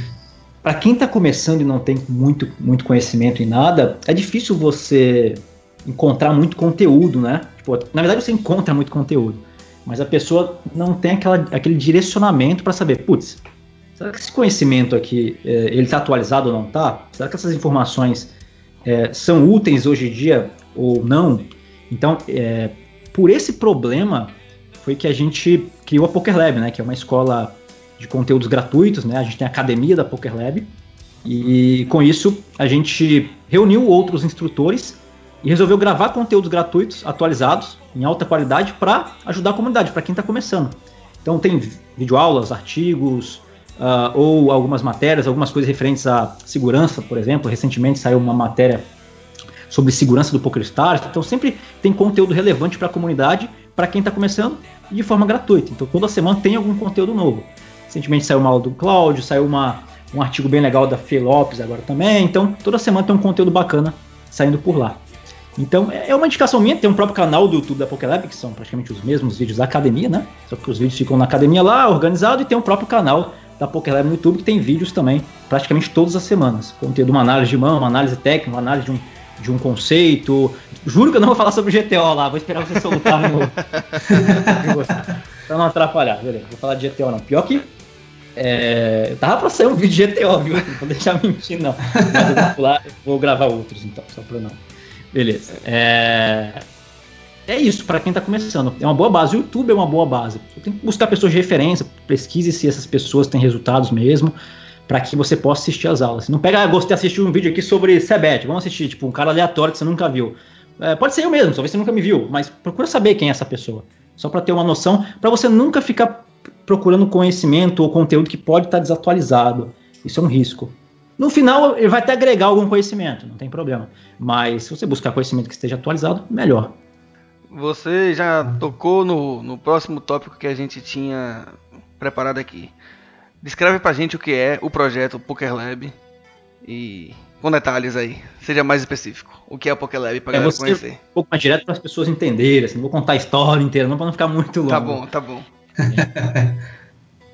então, Poker Lab hoje ela é uma, é uma escola de poker e a gente tem as vertentes, né? A gente tem a vertente gratuita, que é a Academia Poker Lab, que é pokerlab.com.br. Então você entra lá, tem uh, videoaulas, artigos, como eu acabei de comentar, gratuitos toda semana. A gente também tem algumas vertentes é, de cursos também. A gente tem cursos pagos. A gente tem o nosso curso Elite, que é o curso de torneios, feito por mim, gravado por mim. O curso engloba vários instrutores, né? não sou eu sozinho. Então, para quem pergunta, pô, como é que é o Poker Lab Elite? Como é que é o curso Elite da Poker Lab? Ele é um curso assim completo, que vai desde o iniciante até o mais avançado possível, passando por toda a teoria, por análise de mãos técnicas, revisões, uh, tudo que for primordial para você dar o seu primeiro passo, tá? Então ele é um material bem completo. São mais de 100 horas de conteúdo, assim, de forma geral. É, só, só de videoaulas gravadas, mesclando com aulas ao vivo também, semanalmente, né? Para interagir com os próprios alunos e tirar algumas dúvidas em específico. Então, de forma geral, são mais de 100 horas de aula gravada e de forma geral, quem são os instrutores que fazem parte assim dos nossos cursos? No curso Elite, que é o nosso curso de torneios, tem a participação minha, por exemplo, não sou eu sozinho. Tem eu, tem o Cláudio Davino, tem o Kelvin Kerber, monstro também, tem o Fabiano Kowalski, tem o Pitão, uh, tem o Caio Peçanha, tem o Ivan Santana e assim por diante. Então tem Diego Ventura, um dos melhores jogadores da América Latina. Então tem videoaula de todos eles, cada um na sua especificidade ali, né? Tipo, cada um domina uma questão. Então, por exemplo, o Cláudio por ser um jogador de cash game, domina muito o boss flop. Então, o módulo de boss flop é totalmente gravado com ele, com a minha supervisão, com a minha é, auditoria ali, entendeu? Hum. Sou eu que monto é, o módulo com ele. Mas quem ministra é ele. Então, o módulo de City Go, a gente tem um módulo extra de City Go, quem ministra é o, é o, Marco Arruda, que é o jogador mais lucrativo, se não me engano, do mundo, do Brasil, tenho certeza, do mundo, uhum. obviamente, de City Go de 130 jogadores. Então é ele que ministra junto comigo e esse módulo de City Go, junto com o Kowalski também, que foi um dos melhores jogadores do Brasil de City Go, Hiperturbo, High Stakes. E assim por diante. Então, uh, módulo de teoria, eu gosto bastante da teoria, então sou eu que ministro os primeiros módulos do curso inteiro. Ah, deixa comigo, pote olhos, deixa essas coisas tudo comigo que, que eu resolvo essa bronca e tal. Falar de GTO, falar dessas coisas todas. Então. Tire GTO dessa brincadeira aí. É. você, tá, tá vetado de falar GTO agora. Dessa, dessa lista aí, Ramon, é, um cara que eu gosto bastante é o Pitão. Porque ele fala assim, é bem engraçadinho, né? o sotaque dele é engraçado. As aulas dele são bem bacanas, cara. A galera gosta demais das aulas dele. É... é exatamente por essa. Por levar a aula para essa vibe, né? Mais divertida, mais é descontraída. E é muito mais gostoso de você assistir uma aula, né? Claro. Você tem ali o Cláudio que é sério, o Cláudio é sério dando aula, explicando. Você tem um pitão para quebrar um pouquinho ali e dar uma divertida nas aulas. Bem legal mesmo. E tem revisões de torneios pitão, é bem legal mesmo. Show de bola. É, a estrutura do Poker Lab, ela é só online ou vocês têm um, um QG ou alguma coisa assim? Ah, tá. A gente tem uma. É que na verdade existe uma empresa chamada VFX. é, que ela faz a gestão desse projeto. Ela faz a gestão da Poker Lab e também faz a gestão de carreira de jogadores. Faz a minha gestão, faz a do próprio Cláudio, do Kelvin, assim por diante. Então, hoje a Poker Lab é 100% online. Né? Os, não existem é, encontros assim, não tem palestras ao vivo a princípio. Digo, não palestras, mas tipo cursos ao vivo. Não tem. Palestras podem ter, etc. Mas cursos não tem, é 100% online. E além desse curso do Elite, a gente tem é, outros cursos também, né? A gente tem curso voltado para Cash Game, que é 100% com o Cláudio. A gente tem curso de Sit and Go, é, que eu não posso falar muito bem, mas vai ser com o Marco Arruda e assim por diante. Então a gente tem esses cursos e quem entrar lá no site pokerlab.com.br vai ter mais detalhes para eu não ficar falando muito sobre cursos aqui, a gente levar ela um pouco mais suave aqui. Entendi. Vamos entrar agora, é, Ramon, ainda no, no assunto PokerLab, numa parte talvez um pouquinho chata, mas a gente não tem como deixar passar. Né? Talvez até nem você não se sinta à vontade para falar e fique à vontade se você não quiser uhum. tocar nesse assunto. A gente viu que alguns meses atrás teve uma polêmica grande com relação ao PokéLab. O Lippert fez uma crítica aí, algumas, algumas pessoas endossaram a crítica ao curso de vocês e tal. O que, que você tem a dizer sobre isso aí? Você achou? O que, que você achou? Qual foi a impressão de vocês sobre essa crítica pesada que vocês receberam? Então, cara, isso é um processo normal, assim, de forma geral, de quem tá no topo, assim. E, pô, Ayrton Senna sofreu com isso, Guga sofreu com isso. Cara, hoje a gente tem milhares de alunos a gente tem uma equipe com dezenas de colaboradores, são mais de 20 colaboradores. E, cara, todo mundo dando sangue aqui para oferecer o conteúdo técnico de maior qualidade possível uh, ah, para as pessoas, para a comunidade. E o que eu tenho a dizer é que a gente vai continuar contribuindo para a comunidade inteira uh, a partir de 2018 e cada vez mais, mais conteúdo para todo mundo, cara. Entendi. É, assim que eu vi. eu sei que algumas críticas, é, eu considero dela, algumas delas injustas, então. E aí, segue o bonde. É, a gente tem nosso grupo aqui da, do, do Hit e tal, e outro, outro pessoal. E a gente trocou uma ideia quando, quando o assunto rolou. E a minha primeira impressão que eu falei foi assim, cara, assim, eu até tenho dois amigos que já fizeram o curso de vocês e tal, e conversei com eles na época, e etc. E mesmo, e participo das listas de vocês, de e-mails, né? Que foi um ponto que a galera tocou uhum. lá e tal, da crítica, e né, recebo todos os e-mails do, do, do PokerLab, vejo praticamente todos os vídeos e artigos que vocês publicam. E assim, é, a minha impressão de fora é que eu nunca vi, pelo menos nessa parte de divulgação e de marketing, a, aquela sensação de que estão vendendo ilusão, como eles quiseram passar. Sabe? Não foi a minha impressão, nunca foi.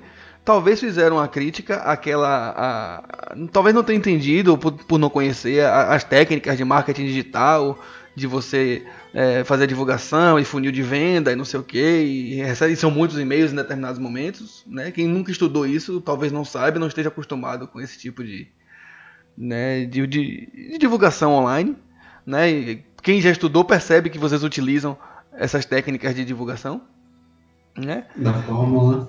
Da, da fórmula, lançamento, né? pois é. E assim, é, me pareceu exagerado. Eu não sei, eu nunca, nunca tomei o curso de vocês, mas os colegas que tomaram e confio na, na, na, avaliação deles e me pareceu exagerado, de fato, as críticas a vocês. Ah, conteúdo requentado, não sei o que, porra. Pareceu pesado para quem não fez o curso, né? Para quem não fez o curso, tá tomando esse tipo de, de, de, de postura. Enfim. Cara, ninguém, ninguém melhor do que nossos próprios alunos para comentar sobre isso. Então, a gente tem aprovação por todos eles, quem faz parte do curso e sabe o que é e sabe o quão difícil é a vida de um jogador de pôquer. E é isso. Show de bola. Agora só umas curiosidades antes da gente encerrar. Curiosidades é bom, curiosidades é bom. É. Você é casado, solteiro, tem filho? Solteiro, sem é. filho. Nesse ritmo frenético aí era impossível você ser casado. É. Eu perguntei só por perguntar. É muito casado, casado com três filhos. Imagina casar com três filhos nesse ritmo louco aí. É bronca, viu? Nesse Nossa. ritmo frenético eu tinha certeza disso. diga pra gente qual foi a maior downswing e o maior hit da sua carreira. Sobre downswing, é, depende do aspecto do do average buy-in. Né? Se você for falar de, de tamanho em dólares, por exemplo, quando eu subir de buy-in, eu vou, tá, vou, ter oscilações maiores. Então, Sim. eu acredito que seja downswing proporcional ao limite que você está jogando. E a maior que eu tive foi em 2015. Foi um período que eu não estava jogando tão bem. Já geralmente por problemas pessoais na época, e isso afetou essa parte técnica também. E na, na, época foi mais ou menos uns 14, 13k, acho que chegou a 13, 14.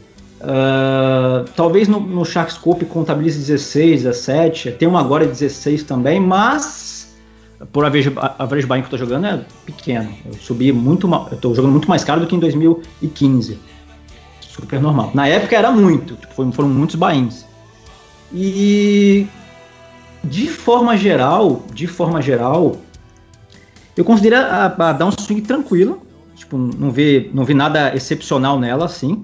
Eu consegui lidar muito bem com ela. Foi um período que eu, que eu considerei que os fatores externos estavam me atrapalhando. Foi mais ou menos 12, 13k. Uh, no Sharkscope talvez contabilize mais, mas tem outros sites paralelos, né? Que ele, você teria que juntar tudo para mostrar isso. Sim, sim. Então foi um pouquinho menos, 2, 3k menos do que parecia. A de agora também é, é menor do que parece. Eu, tô, eu passei por uma, uma, uma, descida de uns 10, 15k, que é muito menor do que praticamente todos os profissionais passam. Né? Você pega ali qualquer profissional de referência, eles passam oscilações recorrentes de 50 a 100 mil dólares. Recorrente. Pesquisar o gráfico de todos os regulares brasileiros que jogam um average buy maior, você vai ver 50k dólares subindo e descendo com consistência. Você vai ver até alguns regulares bem conhecidos oscilando 200, 300 para cima e para baixo com consistência. Talvez algumas pessoas, talvez até é, por não conhecer Sharkscope, essas coisas não saibam. Então, eu não considero essas oscilações tão grandes. Isso se deve pela gestão de grind, como eu falei lá no começo, então é uma coisa liga com a outra, de você escolher sites e torneios que tenham fields menores. Essas variações gigantescas acontecem pelo baixo ROI, então você joga uma average buy muito alto e fields grandes. Então é normal que você tenha oscilações gigantescas. E como eu não, eu não jogo só uma average buy gigantesco, eu não jogo só torneio de 500 e 215, eu já também jogo torneios menores. E também jogo torneios em sites paralelos, mesmo que sejam mais caros, mas com fields menores, isso faz com que eu tenha uma oscilação menor. Isso me ajuda demais, demais nessa gestão. é uma das coisas que eu recomendo significativamente para meus alunos. assim. É uma coisa que ajuda demais na carreira deles, porque eu sei o quão difícil é para quem está começando passar por uma oscilação de 2, 3, 4K, sabe? De 150 buy 100 buy que é normal, mesmo que a pessoa esteja jogando muito bem, mas eu sei como atrapalha na carreira dela e como isso atrapalha no crescimento, assim, que poderia ser exponencial e acaba passando um tempo é, com absorção lenta de conhecimento, passa um tempo uh, é, não jogando muito bem, não jogando número de telas suficientes, não cometendo muito erro técnico. Isso se deve também, além dos problemas pessoais, financeiros, essas coisas, também pela fase. Então, a gente faz uma gestão muito segura com relação aos nossos alunos, de, é, semanalmente procurando saber como ele tem jogado, procurando ver hand history, essas coisas assim, para ver se ele está num período bom. E aí vem uma questão legal. Todos, sem exceção, todos os meus alunos que passaram por uma oscilação grande existiam algum problema pessoal financeiro. Todos, sem exceção. É incrível, cara, como isso afeta o jogo, que é a parte do mindset, isso aí que a gente entra naquela parte da técnica, né? O porquê não ficou maior ainda, porque eles dominavam a parte técnica. Mas a mindset também é muito importante como uma parte técnica. E o Big Hit?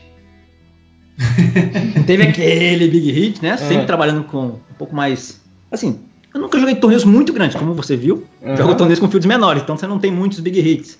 Uh, se eu for filtrar o número de torneios na minha vida que eu joguei que, pagavam, que pagavam muito por mês, tipo 150 mil dólares, não foram muitos. Entendi. É, muitos assim, não foram 5 mil, 3 mil, como é o mínimo do mínimo que um regular joga no ano desses torneios. Então, eu procuro diminuir a variância com isso. Eu tive no online um W Cup de mil dólares, que eu puxei quase 40 mil dólares. E no live foi uma mesa final do BSOP de São Paulo, que foi 120k reais. Foram meus, minhas premiações maiores, assim. Massa. É, já que você falou do BSOP aí, é, fala um pouco pra gente sobre live. Qual é o seu comentário sobre jogos live? Ah, legal. Até um pouco tempo, até pouco tempo atrás, tipo, ó, três anos atrás, eu sempre batia na tecla que, que era meio improvável você ser um jogador lucrativo jogando live. Só que é uma coisa que acontece muito com os profissionais hoje em dia, eles generalizam tanto que e não consegue especificar algumas coisas. Sim, se você ficar rodando circuitos caríssimos, tendo muitas despesas, vai ser muito improvável que você seja um jogador vencedor, até porque você não consegue atingir um longo prazo, tudo isso atrapalha bastante. Mas eu tenho referência de muitas pessoas que jogam em clubes locais que têm consistência de resultados. Por dois motivos. É aqueles dois que a gente já falou várias vezes. field pequeno e nível técnico baixo, entendeu? Então você tem menos oscilação, você tem uma frequência de time muito maior na internet você vai pegar item 15 a 20% das vezes. Não passa disso. Tá? Uh, passa 22, 23 se você está jogando muito fácil, torneios baratos, regulares e tal. Isso para torneios, não tem nada a ver com o City Go, não pode misturar uma coisa com a outra. Cada City Go tem uma especificidade aí. Uh, no live, dá para ter faixas de TM de premiação maiores, 30 a 40% talvez. Se você joga tipo no interior de uma cidade que não tem. É, o poker não é referência, sabe? Se for jogar, vamos jogar num clube, jogar no H2 em São Paulo, você tá jogar pelo de reggae lá, né? Agora, jogar num clube pequeno de qualquer outro lugar que não tem muito. que o poker não é muito desenvolvido ainda. Aqui para a parte do Nordeste tem bem menos poker do que no Sul e no Sudeste. No Sul e no Sudeste tem muitos regulares, muitos profissionais, centenas e centenas. Então, os próprios amadores jogam com os profissionais e pegam a base, pegam a experiência.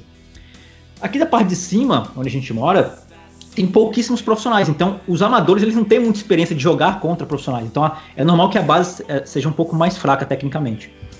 E e não é tão difícil, você for muito bom tecnica, tecnicamente, ter resultado consistente é, em clubes pequenos. Pode ser no Brasil inteiro, tá? Uh, então dá sim para se ter uma lucratividade jogando live. E eu recomendo você jogar live, talvez de forma um pouco mais esporádica, assim. Né? Não é para você seguir. Ah, eu quero ser profissional. Online. Online, onde você vai jogar 10 vezes mais torneios, 10 vezes mais. centenas de vezes mais mãos, onde você vai pegar uma base muito mais rápida e muito mais forte. Tem que ser online. Uh, aí depois que você pega uma base muito forte no, no online, aí dá para você mesclar com live, sabe?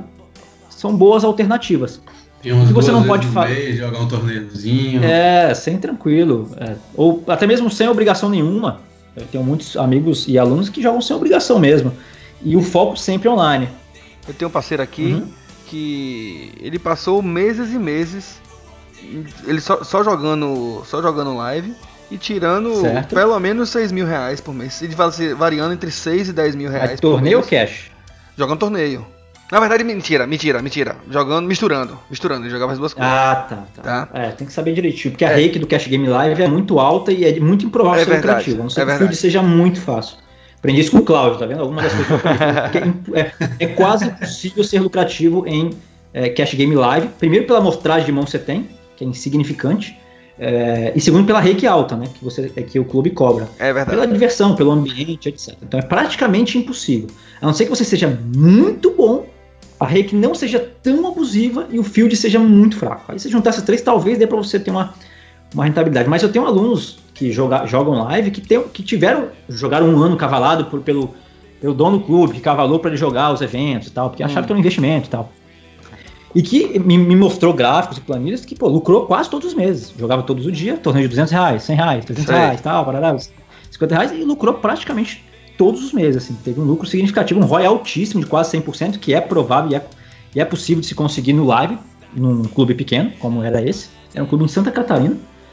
Uh, mas eu falei, cara, eu vou fazer os cálculos com você aqui agora. A gente fez alguns cálculos. No live, no online você vai ganhar mais. Tem mais volume. Você vai ter um ROI três vezes menor, mas vai ganhar mais. Aí, com um complemento, você vai ter 100 vezes mais experiência, é, 100 vezes mais técnica e assim por diante. Falei, cara, não faz sentido. Isso tá dentro tá do time. Um, ah, pera, um torneio live, enquanto você está jogando um torneio live, eu vou estar tá jogando 50 torneios online. Né? Então... É, exatamente. Então, isso eu estava falando que ele ia ganhar mais, é, levando em consideração que ele tem porcentagem, porque ele é aluno do time. Se fosse inteiro, ele estiver jogando 100% para ele, seria o dobro, triplo de lucro jogando online. E, e, eu bato na tecla, eu tenho alguns alunos que gostam de jogar live e falam, cara, foca no online, eu explico essa diferença, a importância de pegar a base técnica online e você joga esporadicamente live. Acho que é uma boa linha. Qual a sua frequência hoje no live? Uh, por esses compromissos off-poker, eu eu jogo menos live, né? Porque a viagem, 5, 6 dias que eu vou para um evento, atrapalha bastante aqui no desenrolar das coisas. Uh, eu tenho jogado mais BSOPs, e agora a WSOP Brasil, até porque eu não tenho visto, então tenho pelo menos jogar do Brasil, da América Latina aqui, para ver se eu consigo participar de uma WSOP. É... Então, por exemplo, esse ano eu joguei o BSOP no Uruguai, foi a primeira etapa em janeiro. Não joguei mais nada o ano inteiro, lançamento dos cursos e tal. Aí, em agora no final do ano, agora acho que é agosto, eu joguei a WSOP em São Paulo. E agora, no final do ano, que não tem como foldar, o WSOP Millions, e depois vou para a WSOP no Uruguai. Talvez eu nem fosse para a WSOP no Uruguai, mas eu acabei ganhando um pacote e vou, entendeu? Uhum. Uh, mas a minha grade seria só esse WSOP Millions. E a minha frequência é essa. Eu jogo uma ou duas vezes. Não é o meu desejo. O meu desejo é jogar a temporada inteira e disputar o rank, que é como eu disputei em 2013. E fiquei segundo ou terceiro. Eu cheguei último, na última etapa, empatado com o Grow, um amigão, joga muito. E a gente chegou empatado. Aí nos primeiros dias eu não peguei nem tempo nem ele. No quinto dia do, da, da reta de São Paulo, ele cravou o high roller. Aí não tem como buscar mais, mano. Cravou o high roller. Se eu cravasse os 10 paralelos que tinha, não chegava. Não, é. chegava assim, mas não. É, Difícil demais. mesmo na época, parabenizei, foi muito bacana. Foi uma experiência legal. E eu, queria, eu quero muito disputar o rank, é bem legal, é bem divertido, rodar o circuito inteiro. Eu só não consegui por esses compromissos off, mas talvez. Normalmente eu jogo as duas primeiras etapas do ano. Se eu for bem pontuar alguma coisa, eu vou indo, entendeu? Saquei. Só pra vocês terem uma ideia, essa de 2013, eu, eu fui com o intuito de disputar o ranking. Isso na época eu não tinha condições de jogar high roller, essas coisas. Isso jogando só vai, eventos, paralelos. Chega o primeiro evento, né? Fui bem. Nenhum ITM, nenhum evento. Porra, sim, jogador. Comecei bem, pé direito. Segundo evento, nenhum ITM e nenhum evento. Tipo, nada. Pra você ver como é que é a variância de jogar evento ao vivo. É. Ah, não joguei 10 eventos, joguei 5, sei lá event, um inicial lá e mais dois paralelos. Tal. Na época não tinha tantos eventos. Uh, se eu jogasse um Marrinha ali, ajudava, né? O Marrinha, geralmente, o Ed é bom e tal, pega mais item, mas eu não jogava. Chegou a terceira etapa, nada. Peguei um item num paralelo. Eu falei, é, não dá mais, né? GG, que ranking e tal. Na época ninguém muito disputava ranking e tal. Daria ainda a chance de eu participar, de eu de disputar e tal, mesmo não fazendo nada nas duas primeiras etapas. Beleza, desisti, mas era uma época que eu viajava, jogando no circuito, e fui para São Paulo, que foi esse big hit aí. Eu fiquei em quarto e, e pontuei bem no ranking. Assim, tava em 15, mas beleza, né? Pontuei e tal. Legal, fiquei feliz. Aí fui para a próxima etapa, né? Agora bateu um mini big hit da época, vamos jogar o resto, né? Chegou na etapa seguinte de Goiás, eu peguei mesa final de novo do meio evento, fiquei em quinto. E aí eu caí do meio evento, é, fiquei em quinto, fui olhar o ranking e estava empatado com o primeiro e o segundo, praticamente. Empatado não, tinha 200 pontos atrás. Aí chega a terceira, a outra etapa, chega a outra etapa em, em, em Floripa. Primeiro evento Hiperturbo, eu cravo o Hiperturbo, de 200 pessoas. A conta boa demais. Aí vem uma parada que eu lembro até hoje, cara. Foi a mais marcante de todas. O Todaço, que, é um, que ele foi um dos campeões brasileiros da temporada, Sim. ele fez duas mesas finais seguidas e cravou e perturbo na outra. A mesma coisa que eu fiz. Eu falei, cara, não tem como, isso é o destino, velho. A mesma coisa, duas FTs seguidas e cravou e perturbo na, na outra etapa. Uh, falei, cara, é cravado já. Depois dessa parada aí, eu nunca mais acreditei em nada de coincidência na minha vida. Nunca mais, nunca mais, porque foi, não tem como, não tem como, não tem como. A parada tão coincidência como essa, não bater, não tem como. É. Aí, não só eu cravei o, o hiperturbo, como eu acho que eu peguei a semi no Six Max, eu lembro que eu bolei o meu evento, eu tenho um histórico muito bom de bolha de meu evento. Os últimos dois eu fui bolha do meu evento, o bolha do meu evento mesmo. No Uruguai eu fui o bolha, rei, rei, câmera, televisão e tal. Aí, é, e foi engraçado que o cara subiu sem olhar do TG e eu olho no Big, oito blinds, rei, rei. Eu falei, cara, tem. Não vou cair nessa porra agora, não é possível. É, não é possível. É o in. O cara falou, deixa eu ver o que eu tenho, né? Ele não viu. Aí ele, ele veio aberto, aí ele veio o asa. Eu falei, não é possível que ele arrumou um asa sem olhar as cartas, entendeu? Ah. Pô, arrumou um asa é um problema. Ele arrumou, ele arrumou um dois, ele arrumou dois, é. um na mão dele e um no flop. Né? É, aí Ais, sei lá, Ais 5, qualquer coisa assim, aí Ais no turn. Eu falei, nossa, é. bolei de novo. Eu tinha bolhado no Millions de dezembro. Eu, faltam dois pro ITM. Aí eu bolei e fui o bolha desse do Uruguai. Falei, nossa, que histórico ruim, cara. É, você acha aí, que essa foi esse... a mão que mais marcou sua vida ou você tem algum outro? Não, não. É, tem essa mão que. Essa mão não marca, assim, entendeu? Eu lembro porque foi engraçado. Eu saí rindo, eu saio rindo dessas paradas, eu não fico triste. Sofrendo. É uma das coisas que, que, que as pessoas. as pessoas que me acompanham, elas, elas acham estranho isso, porque eu sou um cara que eu lido muito diferente com as bad beats. Desde os 18 anos. Eu, eu, eu acho engraçado. Eu não fico triste, não fico puto, igual o nego bate mouse, quebra mouse, eu fico, acho engraçado. Eu tenho um parceiro aqui que ele bolhou Natal, o, M, o ME em Natal, e até hoje ele tem trauma de jogar com Rei. Sério? Nossa.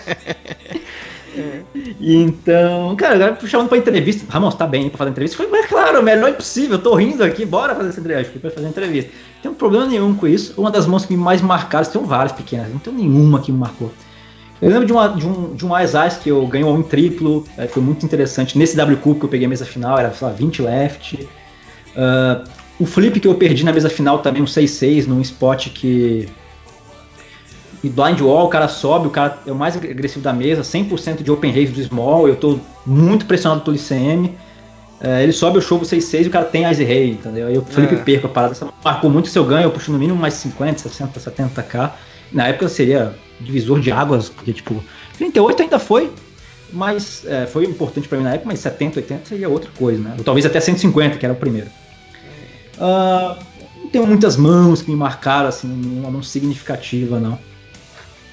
Eu lembro dessas duas, assim, me veio à mente, assim, agora. A gente perguntou sobre mão, mas pode ser um torneio também. Algum torneio que você tenha jogado muito bem, que tenha sido algo que que eu você. lembro desse foi... BSOP Millions, foi um marcante para mim, que foi o primeiro, né? Não foi o Millions, perdão, foi o BSOP de São Paulo do meio do ano. Ele foi importante para mim porque foi a primeira vez que eu peguei uma mesa final e tal. Eu lembro que eu tava num período muito bacana. O W Cup foi logo em seguida. Tipo, logo depois que eu perdi o ranking, eu fiz essa mesa final é, no meio do ano, ali em julho. Aí depois eu fiz aquela mesa final em Goiás, sei lá, em agosto. Aí cheguei para disputar o ranking em dezembro, perdi o ranking. Fiquei, na época fiquei bem triste mesmo. Foi, fiquei muito mais triste do que qualquer outra coisa que aconteceu na minha carreira. E, e, pô, uma semana depois eu peguei essa mesa final do W Cup e, tipo, peguei uma, maior big hit, assim, quatro vezes mais do que eu já tinha ganhado na minha vida num torneio. Aí, pô, é bom para dar energizada, né? Influencia um pouquinho, né? Vamos é, ser hipócritas, mas ajuda bastante. Na época deu uma motivada bem, bem significativa. Show de bola. Ramon, é, de, ouvindo a sua história sobre o BSOP aí, sobre o ranking, me ocorreu uma curiosidade aqui. Quanto é que o cara gasta para disputar o ranking por etapa? Hum, vamos fazer os cálculos aqui agora rápido. Então, hoje em dia tem outros eventos, né? O, a série, você fala por, por evento, né? Por etapa, é. Por etapa, uma média de tipo, ele vai ter que jogar X torneios, a média de bainha é Y. Se eu for, é, se eu for disputar o ranking, eu vou jogar meio evento, que é 3.500, talvez dê reentrada, uma chance grande de dar reentrada, então vai dar 7k ou 6, depende. Não sei se a temporada inteira são 3k ou é 3,5. Eu sei que no, no milho agora é 3,5. É. Então vamos lá, 6k tem que jogar high roller para disputar ranking, você tem que pontuar, então você vai mais 5k, dá 11, e provavelmente você joga alguns paralelos, então você vai gastar em média uns 15k, uh, em média. Talvez seja gaste menos, porque invista menos, não gaste, né? Hum. invista menos porque você vai bem no meio evento, você não fica no meio evento é o torneio na a, você chega ali até o vigésimo colocado, você vai jogar todos os dias quase, não vai jogar nenhum paralelo. Saquei. Então você vai gastar 3.500 reais, não vai gastar mais nada. Então vamos botar, vamos estar por baixo 15, é, 12k, vai, pronto, a média se fosse pegar a temporada inteira. Aí fora mais passagem, é, mais é, hospedagem, é, né? E é, Maceió aqui é ruim, cara. A malha aérea aqui é horrível. Não, você não acha passagem, mesmo comprando com antecedência por menos de 800 contos, 700 contos. Isso é um problema bem ruim daqui. Mas como a gente viaja poucas vezes, tem os benefícios aqui, o custo de vida é bem, bem, bem baixo. É, eu, eu sou apaixonado por Maceió. Já fui em Maceió quatro vezes e se eu tiver oportunidade eu volto de novo em Maceió. O convite está feito tiver vindo para cá, avisa a gente. É. Vai buscar no aeroporto e tal. É aviso mesmo. Opa, boa, boa, boa. É, uma curiosidade, pescanco. Ah, essa é, é uma, boa, uma boa pergunta. então, pescanco, na verdade não é pescanco, né? E o, o bom do pescanco é que não existe essa palavra. Você bota ali Google, pescanco. Você, é, eu pesquisei aqui no Sharkscope, ele é pescanco em todas, tá ligado? Não tem variação. O pescanco é, é dele. Pescanco. É, pescamp é meu. Acho que até tem. Não, não tem não, em outro. Nas quatro não tem, que você falou, tinha um fake uma... É você mesmo. É, pescamp, sou eu mesmo. Algumas pessoas têm nicks diferentes em salas alternativas, isso é até um ponto positivo. É, eu pensei em mudar, em algumas salas é possível alterar o nome. Eu pensei em alterar, porque realmente é muito positivo você ser um jogador é, teoricamente desconhecido. Porque primeiro que a pessoa não vai ter a base de dados, porque tipo, ah, esse é o PC, beleza. Eles juntam no, no Roll Demand e vê como é que eu jogo e faz um note em mim lá no, no 888, né? Tipo, é uma merda. E outra, o fato de você ser desconhecido é que é o seguinte: um jogador regular ele tem um padrão é, muito parecido de como jogar contra um jogador desconhecido ou um jogador que aparentemente é fixe e tal. Então, o fato de você ser desconhecido é muito evidente o que um regular está fazendo em cima de você, entendeu? E quando você é um profissional também, aí cria aquele metagame, né? Putz, será que ele fez isso porque ele sabe que eu sei, etc. E tipo, aí fica uma merda. É por isso que a gente tem um GTO. Vamos voltar no GTO aqui. Pra jogar o equilibrado ali não tem problema. É, então, você ser desconhecido, é, você sabe exatamente o motivo que um jogador está fazendo determinada jogada. Bateu Ais 5 e 3. É um board excelente para blefar. Contra um cara desconhecido, você jamais deixaria de blefar.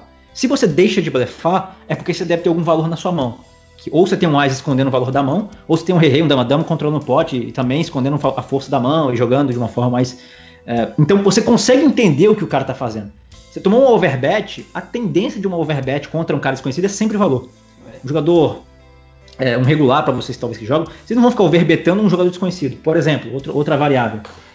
Flop Eyes, 3 e 3, você sebeta o cara call. Você vai falar, putz, o cara ficha deve ter o asa, não vou continuar blefando aqui. É ou não é que você vai pensar assim? Sim. Geral, então você pode dar muito mais float, entendeu? Você paga com nada no flop e vê o que ele faz no turn. Então é muito mais fácil de explorar um regular quando você é desconhecido.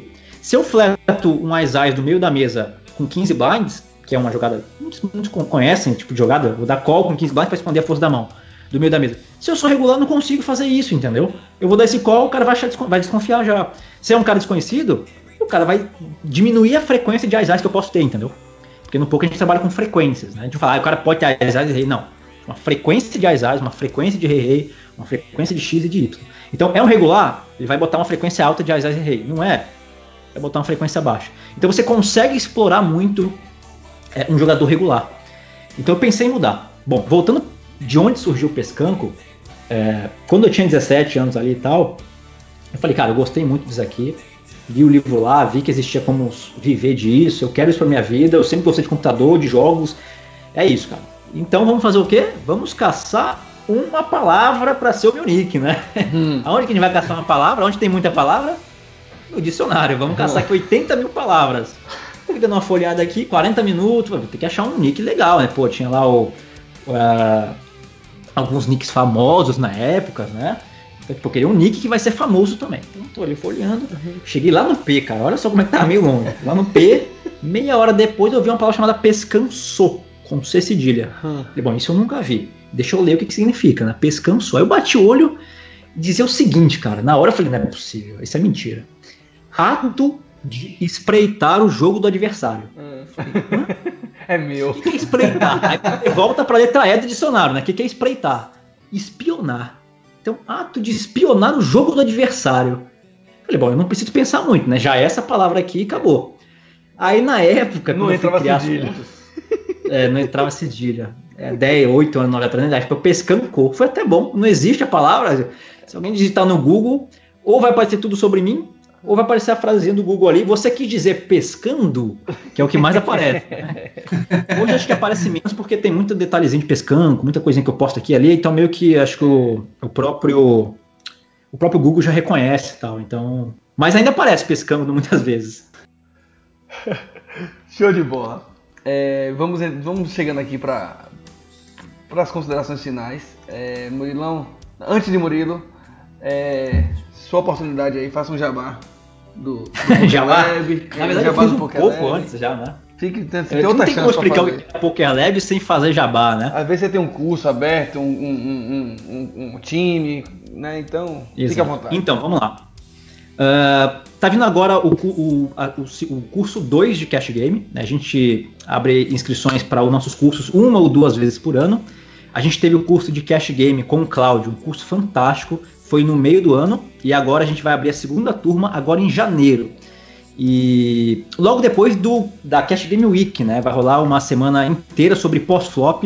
É bom para quem joga torneios e excepcional, excepcional para quem joga torneios, excepcional para quem joga Cash Game também. Vai ser uma série. Ih, rapaz, eu não vou contar o que, que vai ser. Eita, vai ter GTO na parada.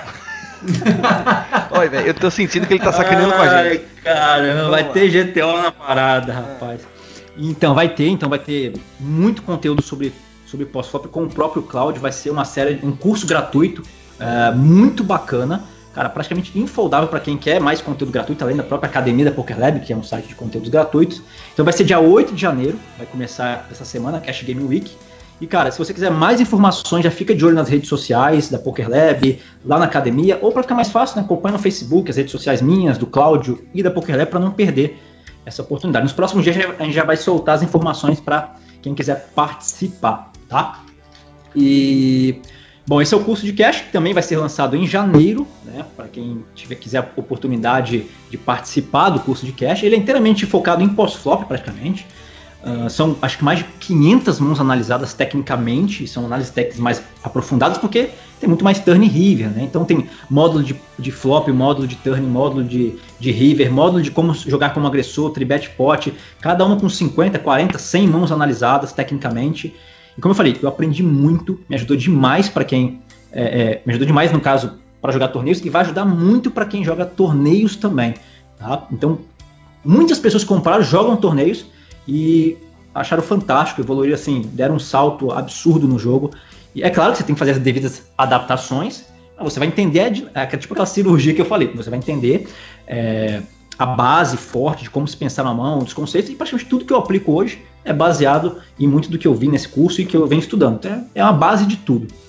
E o Elite, que é o curso de torneios primeiro semestre, também a gente vai ter o curso de Stiangol no primeiro semestre e o curso de Mindset também no primeiro semestre. Então é só acompanhar as redes sociais. Para não perder nada, é só entrar pokerlab.com.br tem uma lista VIP lá, você cadastra seu nome, seu e-mail, bem rápido, simples. Você vai ter acesso a todas as informações, a gente vai mandar para você por e-mail, você não perder nada, porque as inscrições geralmente são bem rápidas, duram uma semana ou menos, e, e se você passou despercebido, você perde, e depois é só seis meses depois e tal. O Elite a gente só abre inscrições uma ou no máximo duas vezes por ano. A última foi agora no meio do ano, a próxima vai ser só no que vem. A do Cash faz um tempinho já, a próxima vai ser só em janeiro. Então a gente tem esse gap para quem quer entrar nesses cursos, tá? Então é só acompanhar lá para ficar sabendo. Show de bola. Já lhe agradeci no momento que a gente começou a se falar. Vou lhe agradecer novamente. Desde o início, quando a gente fez contato com, com o Ramon, sempre nesse alto astral, sempre aberto e sempre disponível para a gente. É, tentamos gravar na semana passada, rolou um contratempo, a gente desmarcou, remarcou para segunda-feira, sem problema nenhum. Então, é, mais uma vez, muito obrigado por ter aceitado. É, é, um prazer enorme ter você aqui no HIT, engrandece muito o nosso programa.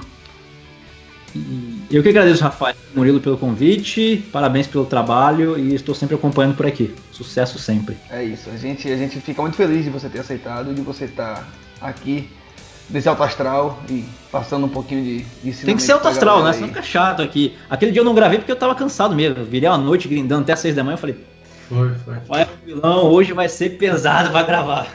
E a gente entendeu sem torcer a cara. A gente entendeu sem, sem fazer cara feia, que a gente sabe como é que funciona. Né? E, então... e, e, legal a galera, você falar isso, a galera vê que, tipo, você grindou o dia inteiro, tava cansadão, né? É, foi tá seis da manhã, foi um torneio que eu peguei é. no final 5 da manhã e fui dormir 6, então é bem puxado.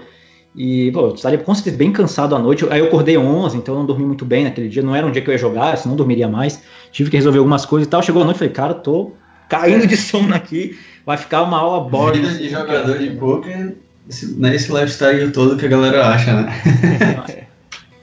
É claro que tem um ritmo ali de quem joga tarde, mas o meu ritmo é mais à noite mesmo, então é mais cansativo e exige até mais. E estamos aqui conversando há quase duas horas, então certamente ia ficar mais cansativo. O que, que, eu vou fazer aqui agora? Você... Vou arrumar a mala, Beto P amanhã cedo. É show de bola.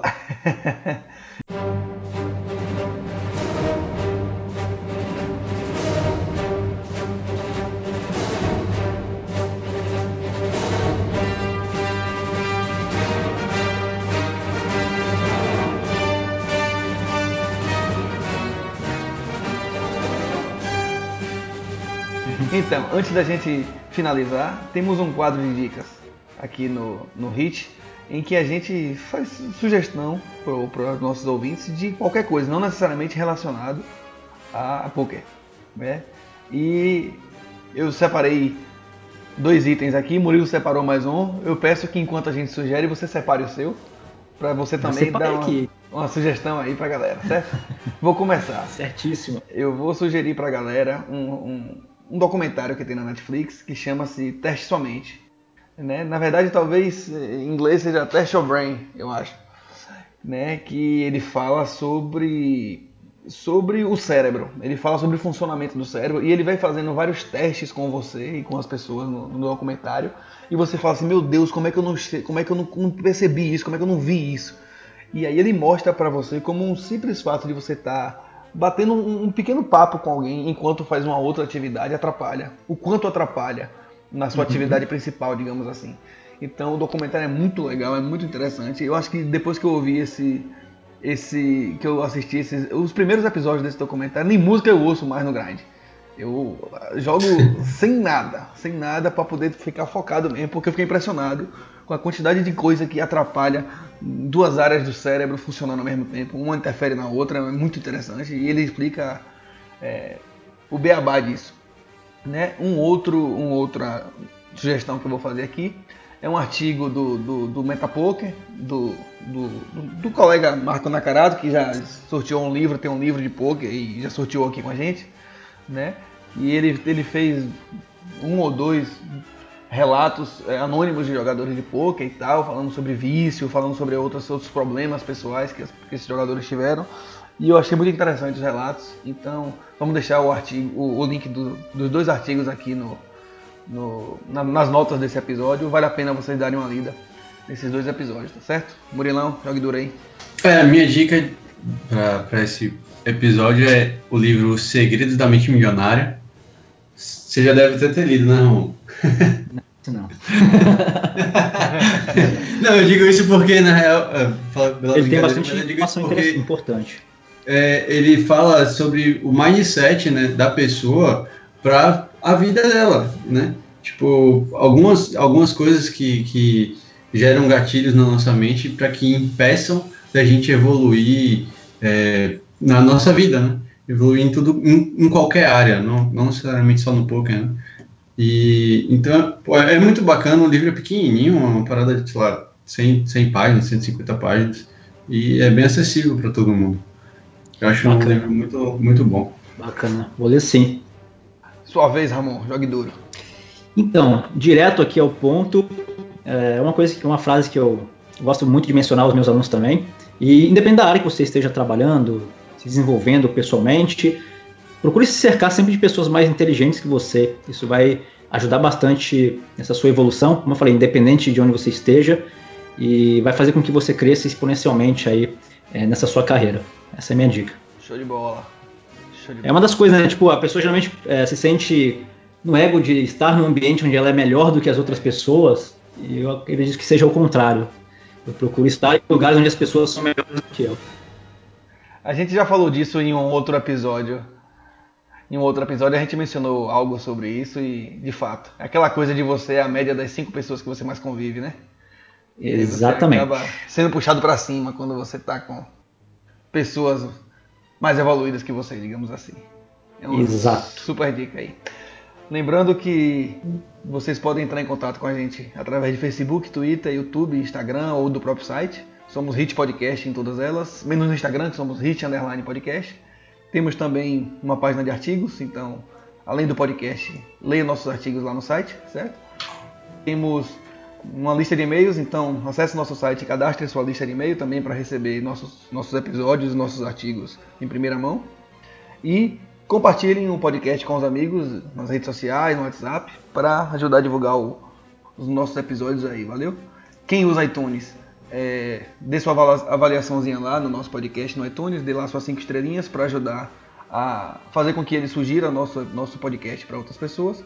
E quem está ouvindo esse episódio através do navegador, saiba que é muito mais prático ouvir através de aplicativo de podcast. Você cadastra lá, recebe automaticamente o episódio, já baixa, já ouve em qualquer lugar, qualquer hora. Então é mais prático. Quem quiser ajuda aí de como fazer, entre em contato, certo? Mais uma vez, muito obrigado por chegarem até aqui, ouvir mais de 20 episódios. Vamos chegar no 30, né, Murilo? Já já estamos lá. E... Já já a gente chega lá. É... Vai chegar, vai chegar sim, com certeza. Vamos chegar, vamos chegar. é. Então, muito obrigado pela audiência aí. Ramonzinho, um abraço. Muito obrigado mais uma vez. Um abração e espero mais que a galera tenha vez, curtido né? o podcast e que tenha sido relevante as informações que a gente passou aqui. Certamente foi. Com certeza, com certeza. Mais uma vez, muito obrigado, galera. Valeu, Ramon, pela participação. Valeu, tamo junto sempre. Valeu.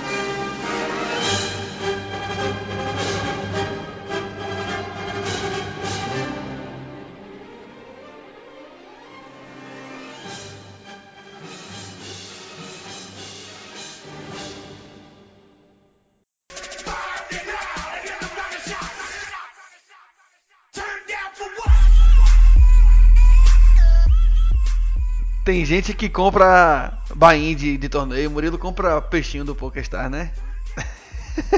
Peixinho, Protect Card, essas coisinhas assim, né? Não, foi Compra- coisa que eu comprei. Que era de pelúcia, aí eu, aí eu comprei um pra ele. Só não pode me falar que você comprou uma camisa super nova e tá usando. Não, não, não. É, a galera zoa bastante, a galera que compra essas camisas e sai usando assim. É engraçado porque é o perfil da pessoa. Quando eu comecei a jogar, eu, eu lembro que eu assinava uma escola de poker, eu usava a camisa assim, eu tinha 18 anos e só parecia que eu estudava e tal. Depois você passa uns dois anos, você fala, você vê o que você tá fazendo, né? É, que merda que Passando comprei. vergonha.